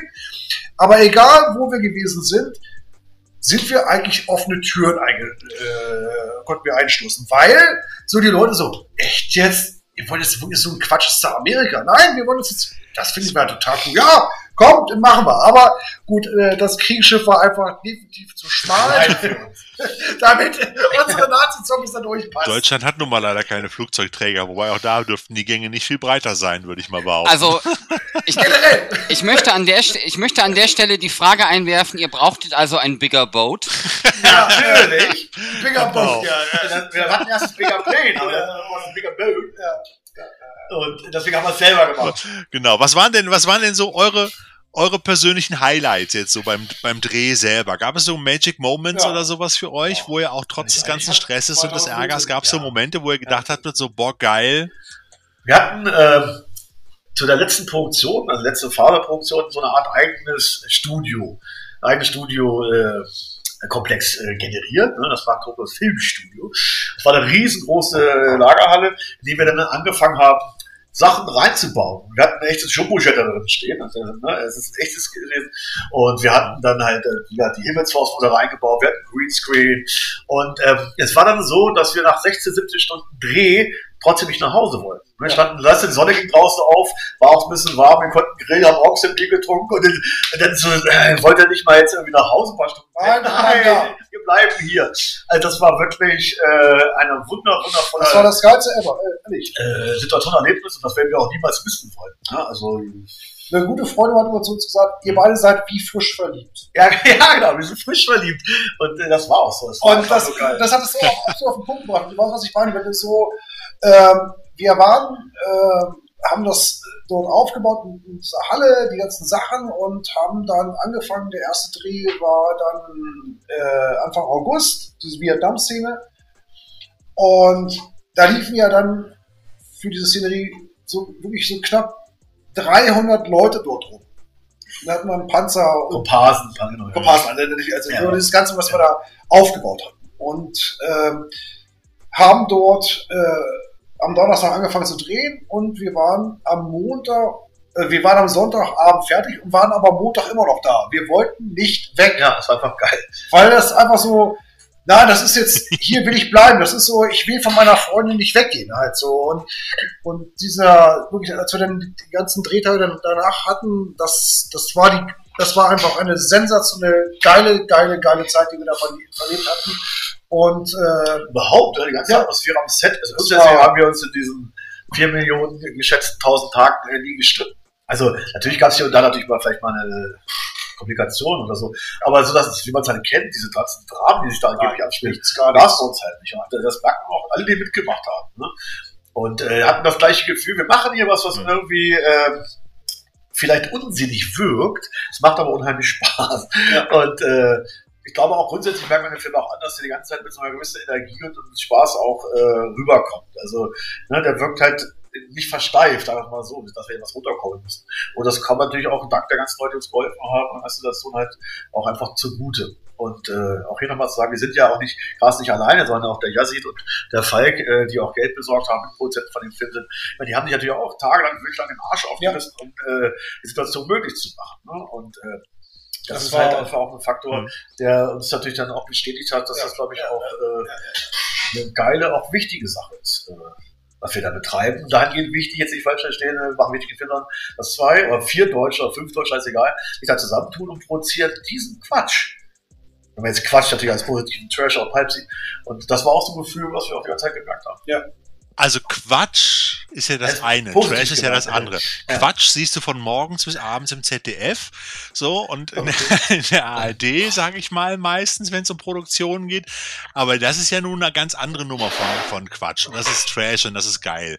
Ähm, wie ist es denn jetzt? Stellt euch mal vor, jetzt Sky Sharks startet dann jetzt endlich und äh, wird dann hoffentlich auch ein, auch ein Erfolg. In, äh, zumindest für euch. Ähm, Hollywood meldet sich dann vielleicht und ruft dann an und sagt, hören Sie mal hier, Mr. Fese und Mr. Fese, wir wollen hier, äh, wir wollen die Mumie 4 drehen oder Independence Day 3. Wollen Sie nicht? Wie sieht's aus? Nee, da, naja, Thorsten, jetzt sind wir mal, jetzt sind wir mal ehrlich. Das erste, was die Amis mit den beiden drehen würden, wäre erstmal ein Remake des ja, genau. Films, weil sie prinzipiell alles erstmal remaken. Und dann kann man sich über alles ja. andere unterhalten. Und da wird doch keine Gewalt geben, keine Titten, Sex nur mit der Decke. Also okay, dann stelle ich die Frage anders. Würde Amanda Beers, würde Amanda Beers in einem Remake auch die Rolle kriegen? Das musst du dann den anderen Produzenten fragen, der das Geld dafür gibt. Ich weiß auch, auf was du hinaus willst. Die Frage ist einfach so grundsätzlich, ähm, sind wir dazu bereit, das zu tun? Ist ja eigentlich die Frage, die dahinter implementiert ist. Ähm, es ist schwierig. Ja, der Film braucht das vielleicht aber auch nicht. Richtig. Also wenn du, weißt du, ist so, du machst The Ring Remake mit dem ganzen Team von The Ring aus Japan. Äh, Entschuldige, das ist natürlich auch so eine Frage, so, weil das stimmt ja mit euch eigentlich nicht um den gleichen Film zu haben. Wir müssen nicht nur nach Japan gehen, denk an Psycho, ja, also da, da, da, da ist man im gleichen Land geblieben, man wollte es nur in Farbe haben. ja, ja, verstanden. Aber ich, das mit, das mit dem Remake, mit dem Remake war tatsächlich von meiner Seite aus ein Spaß. Ne? Also die, die Hauptfrage war natürlich von Thorsten. Aber legitim. War natürlich von Thorsten. Also, ihr habt ja da tatsächlich ihr habt ja ordentlich vorgelegt. Also das Ding ist ja bei all den, den Schwächen, ja. die ihr vielleicht seht, weil ihr wisst, das ist nicht so, oder ihr seht vielleicht Schwächen im Vergleich zur Originalvision, die wir ja aber von außen gar nicht sehen können. Das heißt, wir kriegen ja ein komplett anderes Ergebnis in Anführungsstrichen. Aber egal, wie man jetzt sagt, ob hier was zu lang ist oder da irgendwas fehlt, das Ding ist ja schon ziemlich ordentlich. Also die Wahrscheinlichkeit, dass ähm, ihr dann als Regisseure, Produzenten oder als Ideengeber für irgendwas vielleicht nochmal angefragt werdet, ist ja jetzt nicht so völlig aus der Luft gegriffen, oder? Nein, wir machen wir das auch machen, natürlich, meine, warum auch nicht? Ich meine, da muss man einfach zwei Sachen betrachten. Einerseits ist es ein Thema, was wir ver äh, vertreten können, zweitens ist auch eine Kommerzialität dahinter. Ne? Ich meine, irgendwo von irgendwas muss man nehmen, hat auch Familie, la la la. Und das ist, äh, wir sind beide ja keine Friseure oder so, richtig verstehen, das ist auch ein Job. Ja, wir haben ja vorher auch Werbung gemacht, das ist auch ein Job. Und wenn man es von der Seite betrachtet, ist natürlich da auch ein anderes Herzblut hinter. Bei diesem Film ist es halt eine persönliche Angelegenheit gewesen. Und äh, wenn jetzt aber ein Angebot kommt, was total interessant ist, warum nicht? Wäre Quatsch zu sagen, nein. Klar, äh, ob wir jetzt ein Remake brauchen von Sky statt beim zweiten zu machen, das muss man halt diskutieren dann. Aber auch das mhm. ist einfach eine Frage äh, der, der Situation, die sie uns auch dann stellen. Also was ist das äh, am Ende, was dabei rauskommen könnte? Das man kann ja, ist ja auch eine Wunschfrage, die ich jetzt. Es wäre ja, aber es wäre euch ja zu wünschen, wenn da mal jemand anklopft und sagt, hier, ihr habt einen Haufen Geld und macht mal, worauf Ja. ihr Bock habt. Oder ihr kriegt einen Haufen Geld für einen Film, der gedreht werden muss und könnt das Geld hinterher sozusagen wieder in eure Vision stecken halt. ne? Ja. Das muss man ja auch so sehen. Es gibt ja verschiedene Möglichkeiten. Natürlich, wenn wir das machen. Ja. Wo der Thorsten gerade eben Amanda Beers erwähnt hat. Ich war übrigens, bis ich es nachgegoogelt habe, felsenfest davon überzeugt, ihr hättet Tanja Schumann an Bord in dieser Rolle, weil Weil? die Wer? nämlich tat, Wer ist denn TS? ähm, die sieht nämlich tatsächlich, sieht die, die sehen sich jetzt in diesem Alter, sehen die sich gerade relativ ähnlich und ich dachte, cool, die haben die Schumann ausgegraben, bis ich irgendwann mal gecheckt. Who the fuck ist Schumacher? Who the fuck ist TS? Ähm, Ich kenne Schumacher. Tanja Schumacher, warte mal, jetzt muss ich mal eben, die aus RTL Tanja Samstagnacht. Schumann, die heißt so, ja. Ach, die, ja, Ah. die, ja. Ja gut, aber nee. Ja, Gut. Nein, Die sah tatsächlich so aus und ich dachte, sie wäre es, aber dann war es doch. Ich meine, es ist ja nicht nur Amanda Beers, es ist immerhin Amanda Beers, aber ich habe sehr gelacht. Pass auf, Schön. dann kommen wir jetzt einfach mal zu dem Highlight äh, unserer Sendung, nämlich zu dem sogenannten Trashometer. Jetzt dürft ihr zittern und bangen. Deswegen haben wir uns eben, es gibt ja so fünf Kategorien, die wir in all unseren Sendungen immer durchgehen und den Film danach bewerten. Es gibt dann hinterher eine, eine Durchschnittszahl, einen Durchschnittswert und wir haben mittlerweile, ich weiß nicht, mittlerweile 70 oder 80 Filme danach bewertet. Es gibt das sogenannte Trashometer, was dann widerspiegelt, wie trashig der Film ist, also im positiven Sinne natürlich, oder äh, wie weniger trashig er halt ist. Und es gibt die erste Kategorie, die heißt Nix fürs erste Date. So, nach dem Motto, kann man den Film, sollte man den beim ersten Date unbedingt gucken? Ja oder nein? Das ist immer die Frage, wenn du den Film mit einem Frau, mit einer Frau oder auch einem Mann äh, guckst und äh, versaut dir der hinterher den Nachgang des ersten Dates? Oder ist das vielleicht eine Liebe fürs Leben und man findet zusammen? Also Die Frage ist, äh, ist das eine Frage an fragst uns oder? Frage, stellst du die Frage uns oder ist das eine Frage, die ihr beide euch gegenseitig beantwortet? Nein, nein, ich versuche es euch zu erklären. Ich versuche es euch zu erklären. Pass auf, wir haben den, wir haben den, den Wert schon festgelegt. Ja, Also, ja, ja, der ja. Wert für nix fürs erste Ja. Date. Eins wäre klar, kannst du zeigen. Fünf ist der Höchstwert. Auf keinen Fall. Das ist der Abend gelaufen, so nach dem Motto, wenn du den Film zeigst. Neun, Und, neun, und Sven, was, ha was haben wir? Neun! Ja. Ähm, Jungs, da habt ihr euch eine fulminante 5 verdient. Die geben wir tatsächlich nicht so häufig. Aber, äh, Aber an der Stelle habt ihr sie euch definitiv verdient. Genau. Sagen wir mal so, äh, die Person zu finden, mit der man das beim ersten Date guckt und die einen danach immer noch für voll nimmt, das ist sehr unwahrscheinlich. Von daher bleiben wir bei 5 Punkten. Eher nix fürs erste Date, eher fürs zweite oder dritte. Gut, haben wir gut. Ja, gut. Genau. Der zweite, der zweite Bewertungspunkt ist der sogenannte Bierdeckelfaktor. Ob in Anführungsstrichen das Drehbuch auch auf einen Bierdeckel passen würde. Es gibt ja Stories, da brauchst du nicht mal einen halben Bierdeckel für, bei dem, was in dem Film passiert. Die sind so vorhersehbar. Da ist alles geregelt schon von Anfang an. Und es gibt natürlich Stories, wo es schwieriger wird. Und ich wage mal die Tendenz bei euch, da ihr ja unwahrscheinlich auch viel reingepackt habt an versteckten Hinweisen und äh, kleinen Anspielungen und so weiter und auch die ein oder andere Storyline, die nochmal mit eingeflochten wurde. Ähm, deshalb haben wir uns bei dem Bierdeckelfaktor eine, für eine gute 3 entschieden, von 1 bis 5. Ja, 14 habe ich erwartet. So, das müsst ihr jetzt nicht erstarren, aber es ist alles super. Es ist alles super. Ja, dann kommt der nächste Punkt. Sexorama. Oh, 90. Kommt der nächste Punkt. Sexorama. Das sprengt die Kasse. So, da kann der Sven euch mal was zu sagen, weil Sexorama ist bei den meisten Trash-Produktionen, die wir leider bisher immer sozusagen im, im Blick hatten, da wurde immer sehr schlecht abgeschnitten, um ganz ehrlich zu sein. Nämlich meistens sogar mit einer Null. So, das. Also äh, 0 und 1 ist so eher die, die Werte, die wir vergeben und teilweise auch sehr großzügig. Da reicht auch ein Janet Jackson Super Bowl Moment, um uns dann in Ekstase zu versetzen, weil halt äh, oftmals nicht viel passiert. Da habt ihr definitiv mehr zu bieten in diesem Film. Wir haben so ein bisschen diskutiert, ob eine 3 oder eine 4. Wir waren uns nicht sicher. Ich habe euch Abzüge gegeben, weil es nur weibliche sexorama-würdige Momente gab. Und ich mir gedacht habe, mein Gott, also mal einen Kerl oben ohne wäre jetzt auch okay, hätte auch die Story nicht durcheinander gebracht. Richtig. Ja, Ähm, ja. Danke, danke Top. für den Anruf. Danke. Teil 2 wird nur mit Männern gemacht. Also ich, ganz ehrlich, euer Film hätte noch mal mehr Punkte für mich bekommen, wenn ihr einfach Tobi Schenker ausgetauscht hättet, der in der Sexszene oben ohne gewesen wäre. Ich wäre glücklich Oh, gewesen. okay, Da wäre alles neu. schön gewesen. Drehen neu. Wir drehen neu. Okay, haben wir In- drei. Dann kommen wir zum Glutamatwert. Ja, Nein, Genau. wir haben doch gar keinen Wert gekriegt, oder? Eine 3. Eine 3. Okay. drei. Ah, okay. Eine 3 habt ihr gekriegt. Ah, okay. Mehr Sixpacks, dann Also ich gibt's glaub- eine 4. Ja, okay, machen wir. Also ich, ich glaube, eine 3 hat bisher nur Exzesse im Folterkeller 2 bekommen. Ich meine, äh, das ist ja wie jungvoll. Äh, äh, die Gitarre hat ja falschen Schluss gezogen. Ja. Dann kommen wir zum Glutamatwert. Wie viel Blut, wie hoch ist der Faktor an, an Gore und blutigen Effekten? Und ich glaube, da brauchen wir nicht lange diskutieren. Bei dem Film geht eigentlich auch, da können wir den Höchstwert 5 vergeben. Mehr geht da eigentlich gar nicht. Äh, Das ist auch selten bei Danke. uns vergeben worden. Und zu guter Letzt präsentiert der Sven dann noch den allgemeinen Trash-Pegel, wie trashig der Film denn ist. Und wie gesagt, Trash bedeutet ja für uns als Trashothek nicht, wie du es auch schon mal gesagt hast, nicht Abfall oder Müll, sondern Trash im Gedanken. Es ist das Schräge, das, das, das, das Irre, das Bekloppte, das Faszinierende, das Kuriose, so ein bisschen auch der Revoluzer im Filmemacher äh, entsprechend, der so ein bisschen über die Stränge schlägt. Das ist für uns Trash halt. Also alles, was so ein bisschen vom Mainstream weggeht und nicht immer nur das 0815-Produkt liefert, in dem Sinne.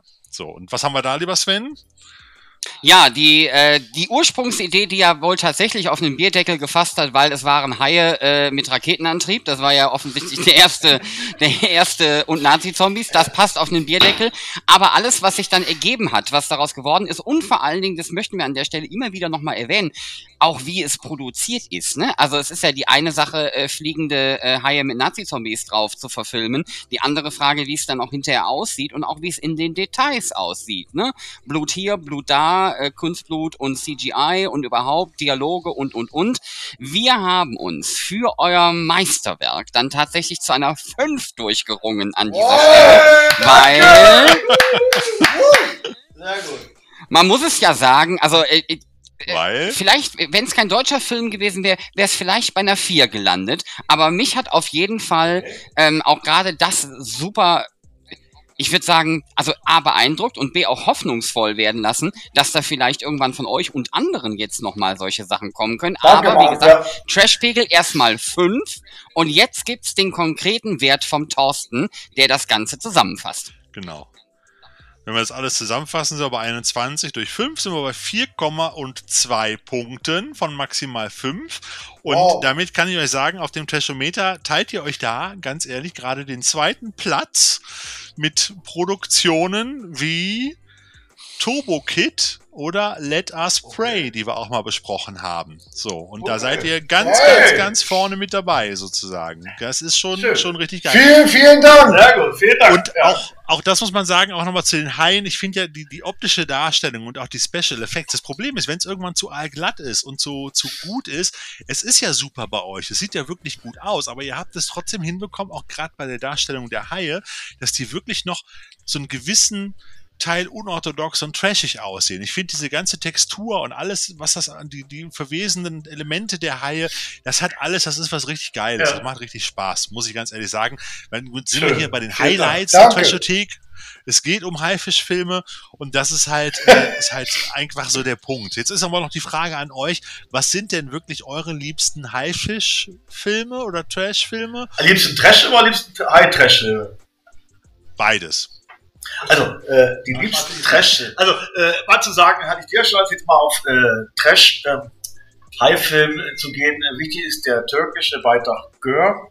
Ne, in dem man halt äh, weiß, dass unsere türkische Freund mit Arke zusammen eine äh, Art Super Ripper von äh, dem weißen Hai gemacht hat. Das ist halt äh, entscheidend äh, Mega Shark, habe ich schon genannt. Äh, Mecha Shark, äh, Mega Shark versus äh, Giant Octopus finde ich hoch. Trotzdem sehr interessanter Film. Ich fand auch den ersten Sharknado dahingehend geil, weil es ist schon, sich zu überlegen, hey, da ist ein Tornado von Haie drin, das ist schon eine geile, absurde Idee. Wir haben mich auch stark unterhalten wenn man mal Ja. von, von so Heide-Themen ausgeht.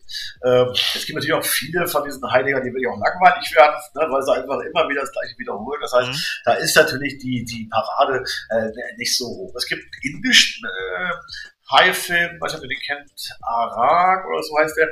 Äh, stark unterhaltsam auch, mit so einem riesen Sumiheim. Äh, man da mal drauf hin. Ansonsten natürlich äh, große Trashfilme sind halt das Ginseng-Monster. Ne? Oder hier äh, Calamity Snake, äh, gro gro äh, große Perle aus Taiwan oder Thailand. Äh, stark gefolgt auch in Deutschland, also ein, was ist das, ein südafrikanischer Beitrag, glaube ich, war das, und zwar der Intruder. Ne? Äh, das ist ein indisches Rip-Off von Rambo. In dem Film heißt der Typ Rambu. Ähm, also würde ich jedem zu empfehlen.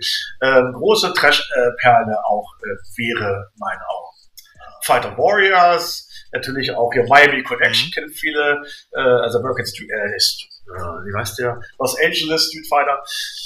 Äh, Miami Connection, äh, schon genannt, groß, großes Thema. Äh, wichtig wäre auch noch äh, das Biest, äh, das Monster aus dem Weltall, ein, ein ganz großer Beitrag. Äh, wichtig wäre auch noch äh, Flucht aus Camp, Woman Camp 1923 oder 32, eine mega Trash. Äh, Synchroperle. Äh, jetzt muss ich nicht den Zelda-Film, Zelda-Kommando, wie wir alle kennen, der jetzt auch rauskam von Turbine. Äh, Mediabook war großartig. Das was, würde so eine Stunde dauern ungefähr. Ich, ich gehe mal. Äh, Ansonsten natürlich äh, auch aus unserem Label, natürlich vom Bahnhofskino, äh, die Bruno Mattei-Filme darf man nicht vergessen, wie Strike Commando, Strike Commando 2 äh, oder äh, hier, Born to Win, äh, ein, ein großer Trash-Beitrag. Also um das jetzt noch weiterzuführen, 80 Filme können wir weiter aufzählen. Wo soll die Reise hingehen? Also Ja, also da werden jetzt, werden jetzt viele unserer Zuhörerinnen und Zuhörer sind ja meistens Zuhörer. Halt, halt, ganz wichtig, Black Eagle. Also Black Eagle, äh, sorry, ein Weltteil. Man kennt vielleicht noch Duncan Jack, das war der erste Teil kam von Ufa, jetzt kam der von, mhm. von, von, von Indie Song kam der zweite Teil, Black Eagle. Und das ist total geil. Und zwar das gleiche Team mit diesem äh, Schimpansen äh, muss äh, Nazis, das kann ich nicht, ne? Neonazis, also neue Nazis äh, auf so einer Insel sozusagen unschädlich machen, weil die haben Adolf Hitler eingefroren in so einem Kyrobad ne, und wollen ihn wieder auferstehen lassen. Und das passiert wirklich. Und in den Credits steht drin, äh, mitgespielt Adolf Hitler himself.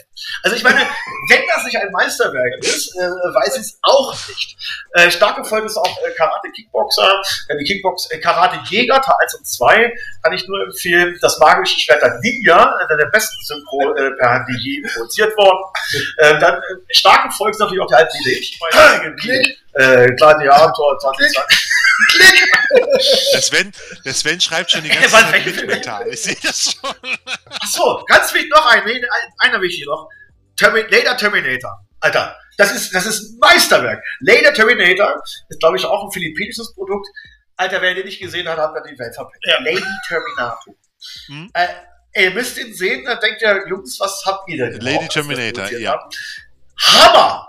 Das ist auch ein ganz, also das ist Platz 1 eigentlich bei Trashing. Du hast noch Robo Vampire vergessen, sehr wahrscheinlich. Ja, das, ja, der ist nicht so stark in der, in der Höhe. Robo Vampire ist ein Vierteiler, wie du weißt. Ja. Gibt es ja vier Teile von, von Robo Vampire, Robo Wars. Das sind so Sachen, die sind gut. Leider können wir jetzt mal Terminator ist okay. unfassbar. Ne, ähnlich wie das Ginseng-Monster oder auch äh, Calamity Snake. Sven, bist du eingeschlafen? Also das, Filmpo das Filmposter von Lady Terminator ist schon mal der Traum, das habe ich mir gerade gegoogelt. Ja, ja, ja, ja. äh, der Film ist einfach die plus die 10 äh, nach eurem, die 5 hat das Ding verdient. Also auf jeden Fall, Marc, wir sind auf Platz 2 mit wirklich äh, großen Film. Mit großen LA Terminator ist eben. Ja, äh, dafür kann ich nur sagen, vielen, vielen Dank. es hat mir wahnsinnig viel Spaß gemacht. Wer du dich schon ab? Ich habe noch ein paar Trashfilme gewartet. ja, weil äh, das ist aber, wenn auf Trashfilme eingehen, wir machen da die Mark Fese Uncut-Fassung mit der Trash-Film-Auflistung seiner Lieblings, seiner 1000 Lieblingsfilme. So. Nein, aber auf jeden Fall, äh, ja, ja finde find ich. Äh, äh, ah, äh, Angels Todeskommando. Äh, ganz wichtig. Äh, über diese Frauenarmee, die eigentlich normalerweise in Vegas äh, da. Hier next hier, äh, das ungefähr bis Weihnachten dauern. Äh, äh, ja. Ich wusste nicht, dass ich mit dieser Frage da sowas lostrete, aber ich hatte ja schon im Vorgespräch, hatte ich ja auch schon vernommen, dass es äh, genau zu diesem Thema auch ein Projekt gibt, ein weiteres, was, was du gerade vorbereitest, ja. Marc, oder? Oh! Okay, das, ja, wir, wir arbeiten ähm, an einem Thema, also das nennt sich Video 2000 und zwar äh, für so zwei Leute wie Carsten und mich, die die Videothek eigentlich als zweites mhm. Zuhause haben. Und äh, es gibt ja nun mal da äh, diese Situation dessen, es gab ja keine weltweite Kommunikation, somit waren die Plakate, ne, diese Werbeprodukte, das Ausschlaggebende, warum man sich einen Film geliehen hat. Heute guckst du nach, El Terminator, ne, geiles Cover, so äh, kannst eigentlich alles schon mal dir vorher angucken, bevor es in die virtuelle Videothek geht. Das gab es früher nicht. Also waren die Plakate entscheidend. Aber da sind immer nackte Männer mit großen Waffen drauf. Und das Projekt entstand aus der Idee, wir machen ein Buch über nackte Männer mit großen Waffen. Und dann fingen wir halt an, äh, äh, die Cover zu scannen und sagten, was für dich? Und ähm, haben festgestellt, wie auch die Cover sich total ähneln oder einfach ein altes Cover übermalt wurden mit anderen Waffen und und und und. Und äh, das ist auch nicht zum Beispiel Strike Commando. Äh, mhm. Kennt ihr Strike Commando? Das ist von Bruno Mattei. Ne? Äh, und das Geile ist, Cobra Force äh, wurde dann einfach umgebaut zu äh, Laser Force mit Laser. Und dann gibt es auch die südafrikanische Fassung, da hat er ganz anderen Gegner. Und, und, und, und, und, und. Und das ist so ein Thema, mit dem wir uns befassen. Und äh, wollen aber eigentlich äh, auch darauf hinaus, dass das Feeling der 80er Jahre entscheidend ist. Wir sind im Braunschweig groß geworden, Rand, Randgebiet, äh, Zonenrandgebiet, und das war hier alles grau und grau. Die 80er Jahre, die wir angeblich so kennen, wie sie uns die vorgaukeln, die gab es so nicht. Es war nicht alles Neon. Moment, also ganz kurz. Wir waren das Bunte. Der Rest ja, ja, war grau. Es war grau und grau in Deutschland. Pass auf, pass auf. Ja. Ihr, ihr, seid ja, äh, äh, äh, Sven, du bist bisschen, wahrscheinlich ein bisschen jünger, aber. Äh, Thorsten ist alt, richtig. Äh, ja, ja, pass auf, pass auf, pass auf. Das, so bitte, ganz kurz. Ne? Wenn man sich darüber unterhält, was in unseren Köpfen drin gewesen ist, ja, wir hatten alle, wir sahen alle total bunt aus und hatten solche Dinge. Es war alles, es war alles bunt und wir haben äh, New Wave Musik gehört in irgendeiner Art und Weise, aber im Großen und Ganzen, wir waren umgeben von einer mhm. Betonwelt. Es war alles extremst brutaler Holismus, nennt man ja. diesen Baustil auch. Das war schlimm. Und denk bitte dran, auch du musstest, egal wie, 18 zur Musterung, der wurde einen Finger in den Arsch gesteckt und dann so, ja, mal gucken, ob du eine 1 oder eine 2 wirst, ne? Oder du wurdest ausgemustert, oder äh, du warst ein ganz krasser Remark, der gesagt hat, pass auf, ich mach das nicht mit, ich verweigere. Und dann musstest du diese ganze Scheiße durchmachen. Du weißt, was ich meine. Vaterlandsverräter. Ich kenne das, ich habe das auch gemacht. Ja, ja aber ganz kurz, genau darum geht es. Das ist ja aus unseren Köpfen raus. Das Einzige, was geblieben ist, wir sind kunterbunt durch die Gegend gelaufen. Nein, so war es nicht. Kalte Krieg. Ja, Kalte also, Krieg. Äh, ich musste vor so ein vor so ein Tribunal treten ja, und so alle, lustige ja. Fragen beantworten ja, halt. ne? Vorher eine fünf- oder sechsseitige Verweigerungstext schreiben. Alle. So, und äh, es war, es kam, das können sich heute die Leute gar nicht mehr vorstellen, in Anführungsstrichen. Und ich sehe das ähnlich. Also die 80er waren für mich, ganz ehrlich, als ich in den 80ern war, waren die fürchterlich. Wenn man das, wenn man das jetzt 30 Jahre zurückblickt, ja das war alles nicht so ganz wirklich funny. Und, äh, du musst auch nicht vergessen, dass Nein? wir die beiden natürlich auch umgekehrt in unserem Buch haben wollen. Also warum, etwa mal, was ich mal sagen möchte, wir, äh, das Buch basiert natürlich auf so Lebensgefühl. Und ihr beide hattet auch ein Lebensgefühl, die Bibliothek zu betreten. Da, da kam bestimmt der Duft na, wie hat man äh, da die Cover sich angefasst? Und dieses ganze Lebensgefühl hat jeder eine Geschichte. Und äh, wir haben mit vielen schon gesprochen, die da auch ja Freitags leisten wollen. Es wird natürlich auch ein sehr designiges so. Und dieses Buch, was wir machen wollen, wie gesagt, auch machen gerade, äh, soll jetzt so ein bisschen das Lebensgefühl auch transportieren. Nicht zu sagen, ja, der Film, klar, besprechen wir auch Filme. Ne, wie ich gerade auch erzählt habe. Aber inhaltlich mhm. geht es halt auch ums Kino, um das Gefühl, wie waren unsere Eltern auch, wir konnten uns keinen Videorekorder leisten, es gab drei verschiedene Systeme und und und. Also wir wollen natürlich nicht das 15. Buch machen darüber, wie waren die 80er Jahre VHS, sondern vielmehr Lebensgefühl zu transportieren, natürlich auch nur Leute wie wir, nicht, dass auch nicht falsch verstehen, erzählen können, weil wir da gelebt haben. Und, äh, ja, ist ein spannender Ansatz. Ja. Und wäre schön, wenn ihr dann auch weiter zu leisten könnt. Okay, jetzt äh, damit äh, Also, da gibt's noch viel, das wird noch viel kommen. Wir hoffen, dass äh, Sky Sharks so bald wie möglich endlich in den Kinos läuft bei uns in Deutschland. By the way, ganz kurz am Rande, der Film ist ja auch in, in England auf einem Filmfestival gelaufen, habe ich gehört. Wir sind auf 28 Filmfestivals gelaufen, davon haben wir fünf komplett gewonnen, als bester CGI-Film, beste Regie, kein Witz. Also müssen wir auf unsere Seite gehen. Wir haben äh, einen ziemlich schönen Festivalzyklus gemacht. Okay. Äh, in England ist der Film anders angekommen, als wir erwartet hätten. Äh, da ist mir gar nicht so gut angekommen. In anderen Ländern ist er total geil angekommen, gerade in den südamerikanischen. Also das ist schon äh, interessant, wie Sachen ja. funktionieren halt nicht. Äh, du meinst das Friday, da war der. Genau, da werden gerade schon die Flaschen aufgemacht im Hintergrund, man hört schon. Jetzt habe ich noch eine ganz kurze Frage, bevor wir dann zum Ende kommen. Cine Strange, du bist ja auch der, einer der Organis oder der Initiator des Cine Strange Festivals, ne? Ja. ja. Wie, wie geht's damit weiter? Wird da noch was, äh, wird's da auch weitergehen? Ja. Jetzt ist mein Corona, brauchen wir jetzt nicht drüber reden, aber äh, wenn sobald ja, es wieder Grund, geht. Warum es nicht weitergeht. Wir haben ja jedes Jahr das auch gemacht. Mhm. Und äh, wir konnten es einfach nicht mehr machen, weil wir kein Kinos hatten. Also das ist einfach der Sache geschuldet dass wir Corona haben. Ja. Und äh, ist das vorbei, weil wir natürlich wieder weiter das Festival betreiben, natürlich. Soll es wieder weitergehen. Dann drücke ich mal die Daumen. Aber es ist halt einfach so. Ja, es ist halt eine beschissene Situation. Wir drücken die Daumen, dass das auch wieder funktioniert und wünschen uns ganz kräftig, dass Sky Sharks dann so bald wie möglich, so schnell wie möglich auch für unsere Zuhörerinnen und Zuhörer, ich habe es vorhin schon gesagt, es sind mehr Zuhörer als Zuhörerinnen in dem Bereich, ähm, ähm, so bald wie möglich in die Kinos kommt, damit die auch in den Genuss kommen, dieses geile, geile Trash-Meisterwerk zu sehen. Danke. Die ganz letzte Abschlussfrage von mir. Gibt es, was ist für euch guter Trash? Oder gibt es überhaupt guten Trash? Das ist die Frage, die uns auch immer wieder bewegt, den Sven und mich.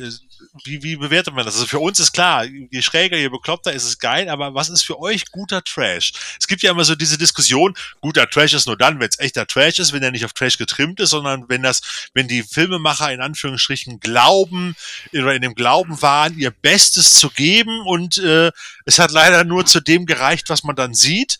So, oder ist guter kann guter Trash auch Trash sein, so ein bisschen wie bei euch, sage ich mal, eigentlich das Know-how zu haben, einen guten Film zu drehen und ihr habt einen guten Film gedreht, aber das Ganze doch sehr trashig aufgezogen, in Anführungsstrichen. Ja. Ähm, ich, ich glaube, die Frage überübrigt sich vielleicht auch, aber habt ihr da, was habt ihr da für eine Perspektive? Ich, ich weiß, da scheiden sich auch manchmal bei den Trash-Freunden so die Geister. Das ist so die Gewissensfrage. Für uns eigentlich nicht. Wenn ich, wenn, wenn ich da Ein Wort über die Frage, ne? Ich halte mich da raus. Warte. Wenn ich, wenn ich dazu mal was sage, also pass auf, also folgendes. Also, ja, pass auf, ganz kurz. Ähm, Marc hat, hat also einen anderen Das Trash. muss der Carsten antworten. Nee, pass auf, Okay. weil, weil Marc einen anderen Trash-Faktor. Das habt ihr ja schon mitbekommen, dass Marc also äh, so. Also, sind wir mal ganz ehrlich. Du hast eine Idee. Du kommst, hast die Möglichkeit, in irgendeiner Art und Weise deine Idee vor einem Filmproduzenten zu pitchen. Da nehme ich jetzt mal zwei Filme. Film Nummer eins ist folgendes. Also, ich stelle mir einen Krieg in einer, irgendwo im Weltall vor. Da gibt es Ritter, die irgendwie in sich drin eine Macht haben, die mit Lichtschwertern versuchen, die feindlichen Revolutionäre äh, auszuschalten. Da würde ich normalerweise als allererstes Sicherheitsdienst schmeißt mal den Typen raus. Die zweite Person, die denn äh, draußen sitzt, ist folgendes. Ich habe da eine Idee. Also was denn? Ja, pass auf. Die Welt wird in Zukunft von Maschinen regiert und sie wird äh, und einer wird zurückgeschickt. Das ist also ein Terminator, der die Aufgabe hat, den Ursprung von allem äh, zu töten. Sicherheitsdienst schmeißt den bitte auch raus. Du verstehst, was ich meine. Was ist Trash? Das ist die Grund, das ist die grundlegende Frage. Was ist Trash? Die Frage ist aber so, wie setze ich es um? Mache ich es super sensationell, so dass ich eine total breite Masse davon überzeugen kann, dass das meine Vision, die ich habe, cool ist, dass es eine auf einmal eine Dystopie wird, so dass es vielleicht real werden kann, oder betrachte ich es, äh, es so wie äh, Corman, dass man auf die erste 500.000 Dollar und ich erwarte von dir in drei Wochen einen fertig geschnittenen, vertonten Film. Ja, was soll ich machen? Pass auf, ist mir egal. Wenn du, ihr habt da eine Idee mit irgendwelchen, aber es ist mir egal, mit Autos, pack da rein, wenn du Sylvester Stallone bekommst. Ja, ja, Ende. Genau. Pass auf. Und Hier ist das Plakat, ich will den Film dazu, ne? genau, darum geht es. Was ist Trash? Die Definition ist anders. Man muss sich immer davon ausgehen, ist ein Film nicht erfolgreich oder der so typisch, ein typischer Trash-Schrott. Oder ist ein Film extrem erfolgreich, so dass du dir sogar Dinge davon, ganz kurz, du hast da hinten ein, ein, ein Lego-Raumschiff äh, stehen, ein Raumschiff, ein, äh, das kurz, was von Star Wars, äh, Zerstörer, ganz kurz, äh, wir reden von einem Krieg in den Welten mit irgendwelchen Rittern, die eine Macht in sich haben. Wovon redest du? Willst du mich verarschen? Jeder Star Wars-Fan würde jetzt, würde jetzt ins, in, in, an den Bildschirm springen oder in, äh, jetzt den Podcast rausreißen und sagen, der kann doch nicht sagen, dass Star Wars Trash Natürlich ist. ist das Komm mal. Aber für mich war das schon immer Exploitation-Kino. So. Danke. Jeder Marvel-Film, war Jeder Marvel-Film. Jeder Marvel-Film. Da gibt's Filme, da geht's um einen nur Typen, der hat einen rot-blauen Anzug an und. Umhang und fliegt. Willst du mich verarschen? Und dann wird gesagt, nee, das ist ja total geil. Drei Stunden pure Langeweile mit Millionen vollgepumptes Effektgeballer. Inhalte, Dialoge, äh, Rückblicke, äh, meine, sorry, ne? Dieser Also- Film wird immer gut beurteilt. Ja, Super Sonic Man habe ich auch Ja, gesehen. das ist genial! Habe ich, äh, hab ich Ne? drei Teile von. Ich will nur sagen, die Definition Trash hat Carsten toll, ich weiß. Das ist so. Sorry, auch die Marvin-Dinger. Hulk, die wird grün und wird groß. Ich meine, hallo! Das ist aber okay. Das ist halt. Äh, Ja, Trash. pass auf, du musst es der Masse verkaufen können. Und auf einmal wird aus einem totalen, ganz kurz, aus der Mülltonne gezogenen Schrott wird etwas Gutes. Ja. Und das darf man nicht vergessen. Auf einmal ist etwas, die Einzigen, die ein bisschen die Ausnahme bilden, ist Enterprise. Weil Enterprise sich von Anfang an wirklich Gedanken darüber gemacht hat, wie könnte die Zukunft aussehen. Das ist ein anderer Ansatz. Ja. Was etwas komplett anderes. Aber alles andere, was ich eben, diese beiden Filme sind das Paradebeispiel, die würden normalerweise, wären die vom Sicherheitsdienst schon rausgeschmissen worden. Hast du auch schon den mit dem Laserstern? Ja, ja, ja. Und den Typen aus der Ja, ja. Zukunft? Den Typ aus der Zukunft? Also ihr seht, das ist ja der Punkt. Ich finde diese Frage immer ganz spannend, wenn du dich mit Leuten unterhältst, wenn die fragen so, wie, ihr guckt euch Trash-Filme an und so weiter, auch, auch mit Filmliebhabern. Und wenn du dann darüber diskutierst, und dann gibt's halt wirklich immer diese Gruppen, die halt sagen, ja, das eine ist, eigentlich ist fast alles Trash, was man so guckt, was unterhaltsam ist. Und die andere Gruppe sagt dann, nee, aber das muss ja differenziert werden. Das ist halt die große Gretchenfrage, die ich immer besonders spannend finde. Okay. Aber wir könnten da, glaube ich, auch noch eine abendfüllende Diskussion draus machen. Wir sagen vielen, vielen Dank nochmal. Bevor ich jetzt äh, wirklich noch auf tausend andere Fragen komme, äh, äh, mache ich lieber jetzt schnell, komme ich jetzt schnell zum Ende. Der Sven guckt auch schon immer ganz bedächtig zu mir äh, im Videostream zwischendurch. Nein, also wir sagen nochmal vielen, vielen Dank dafür, dass ihr euch wirklich die mittlerweile sehr lange Zeit genommen habt, Rede und Antwort zu stehen. Ähm, wir freuen uns, dass das geklappt hat. Wir freuen uns vor allem darüber, dass wir den Film gucken durften, schon vorab. Es war ein Genuss, wirklich. Es hat Spaß gemacht. Danke, Danke, danke. danke. Und wir werden ihn auch definitiv nochmal im Kino gucken, wenn er jetzt kommt. Super. Deshalb sage ich nochmal ein dickes Dankeschön an Marc und Carsten Fese, die Danke. beiden kreativen Superköpfen hinter, hinter Sky Sharks. Genau. Vielen Dank. Vielen, vielen Dank. Es war super. Sven, habe ich noch irgendwas vergessen? Du hast in der Tat nichts vergessen und äh, deswegen liegt es jetzt an mir, dieses äh, wunderbare Stück, das wir produziert haben, nämlich die Trashothek Highlights Folge 4 mit äh, quasi äh, Premierenfaktor, weil wir uns mit dem Thema Sky Sharks auseinandergesetzt haben und sowohl Regisseur als auch Produzent dabei hatten.